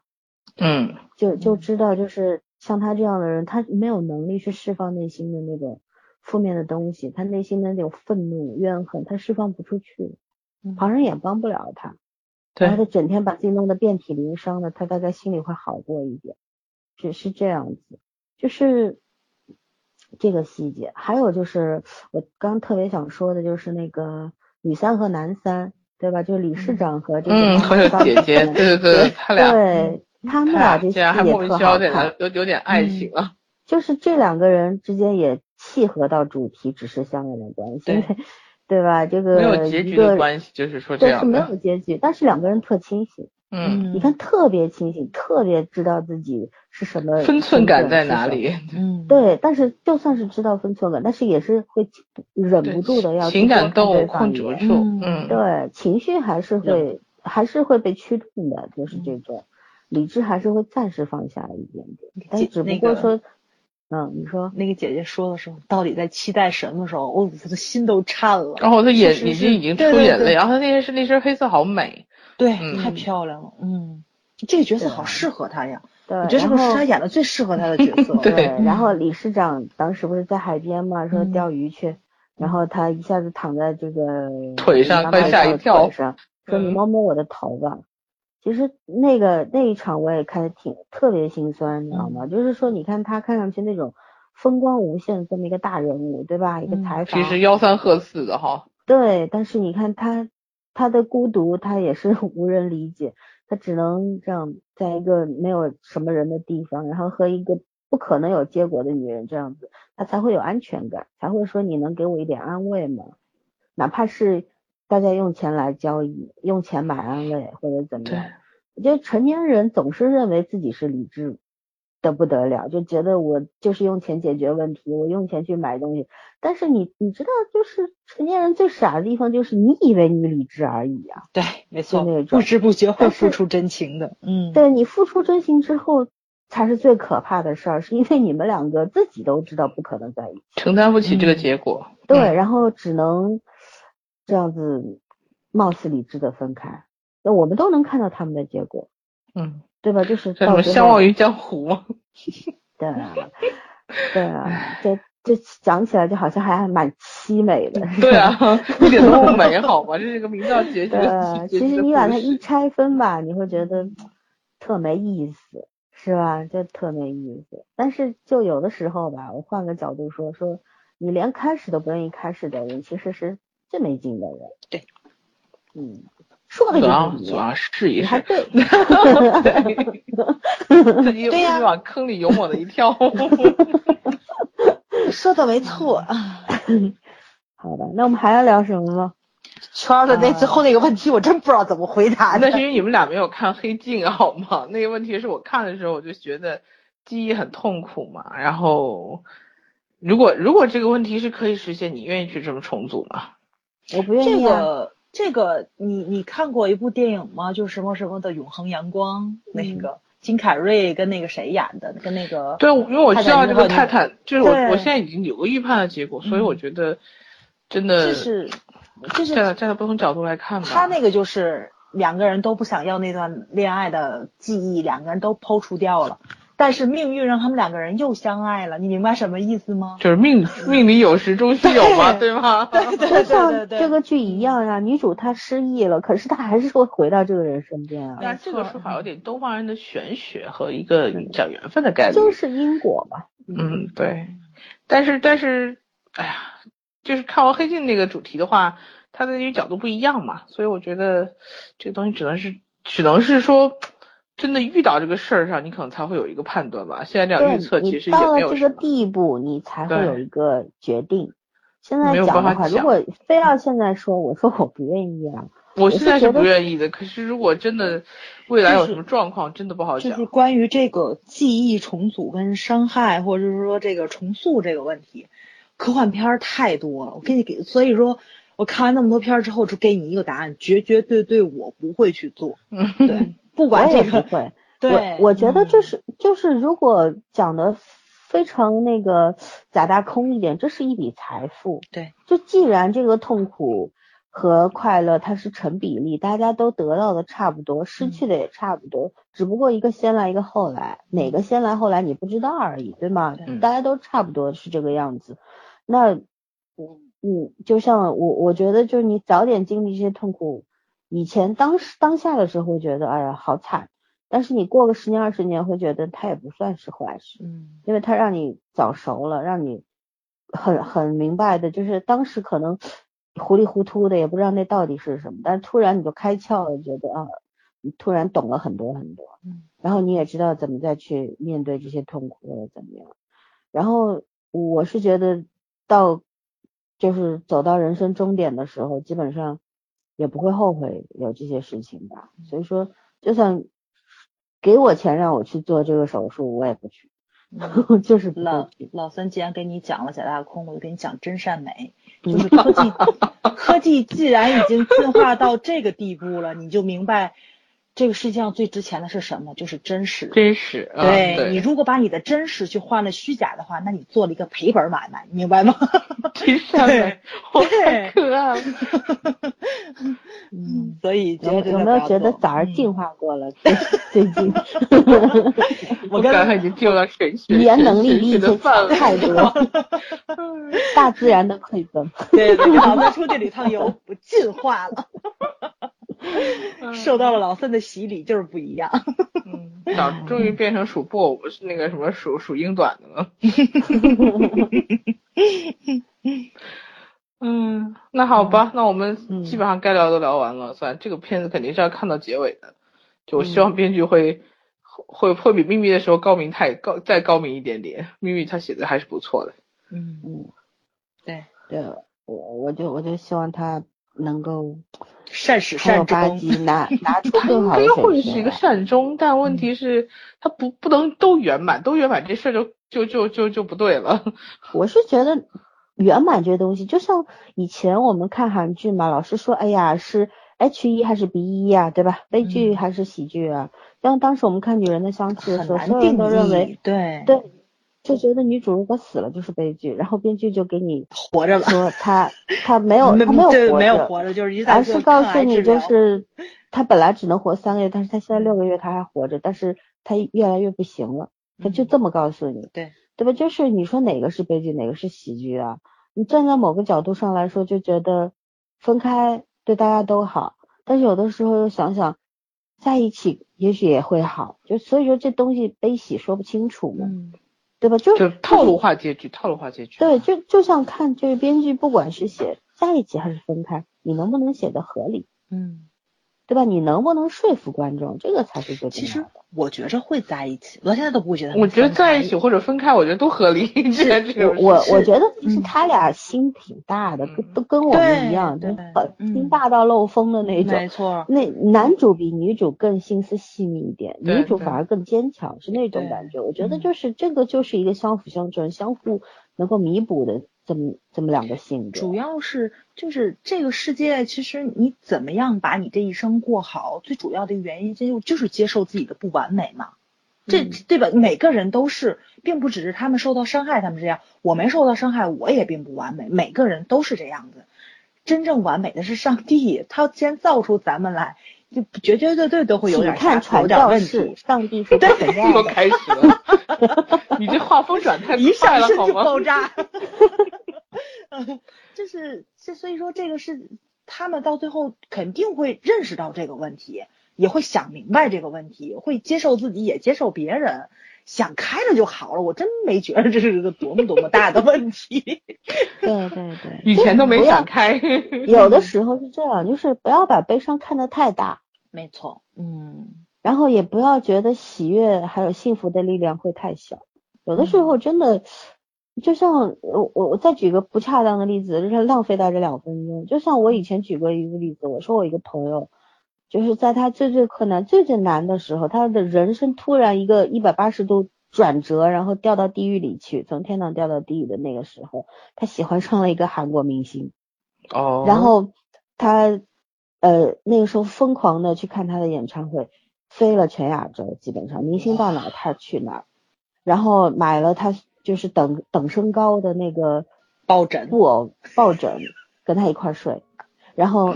门上墙上贴满了他的海报，所有的周边都买了。但是他也有钱，对吧？但是这个不是不是最重要。很多人不理解他，觉得你都人生都过得这么苦了，你居然还干这种事儿，你还不知道进取，你还不知道去把你该要的东西抢回来，你居然还去迷一个戏子，就真的有人这么说他。但是我特别理解他，我觉得这是他的精神支柱。对出口，嗯，对，因为如果没有这个明星，不是这个时候，说白了，他若干年后，他可能会觉得我其实并没有那么喜欢他，可是就是因为他那个时候出现的恰到好处，对，给了我一个支点，对吧？嗯，然后他有有一天可能会觉得，哎呀，当初这些行为好蠢呐、可是我我觉得他过最难，过的那段时间。嗯对他一他一定会是全全说的这样，知道感恩，然后会感激那个时候的自己，是这样。就像就像那个剧中的你说男女主的话也是啊，就是无非就是在自己觉得快要崩溃、支撑不下去的时候，那个人出现了嘛。那个人出现，我不管他曾经跟我一块儿发生过什么，或者是他爹在中间做了什么坏事或者怎么样，但是爱情最伟大。有些人觉得爱情不够伟大，爱情应该排在什么什么什么之后，但有些人会觉得爱情最伟大，对吧？这真的是要看你处的那个时机是什么时候呀。嗯哼，嗯好吧，那今天我们吧聊的就结束吧。嗯，今年的第一部剧就是《相爱的关系》。第一部剧为什么聊得这么悲伤呢？好累哦，聊的。这个剧是有点悲伤，没错了，有个温暖的结局就可以了。嗯嗯，值得看。嗯，好，新的一年我们都要相亲相爱哦。嗯，相爱相亲哦，好恶心哦！我也觉得，肉麻，拜拜，我卷起来了，赶紧结束，赶紧结束，拜拜。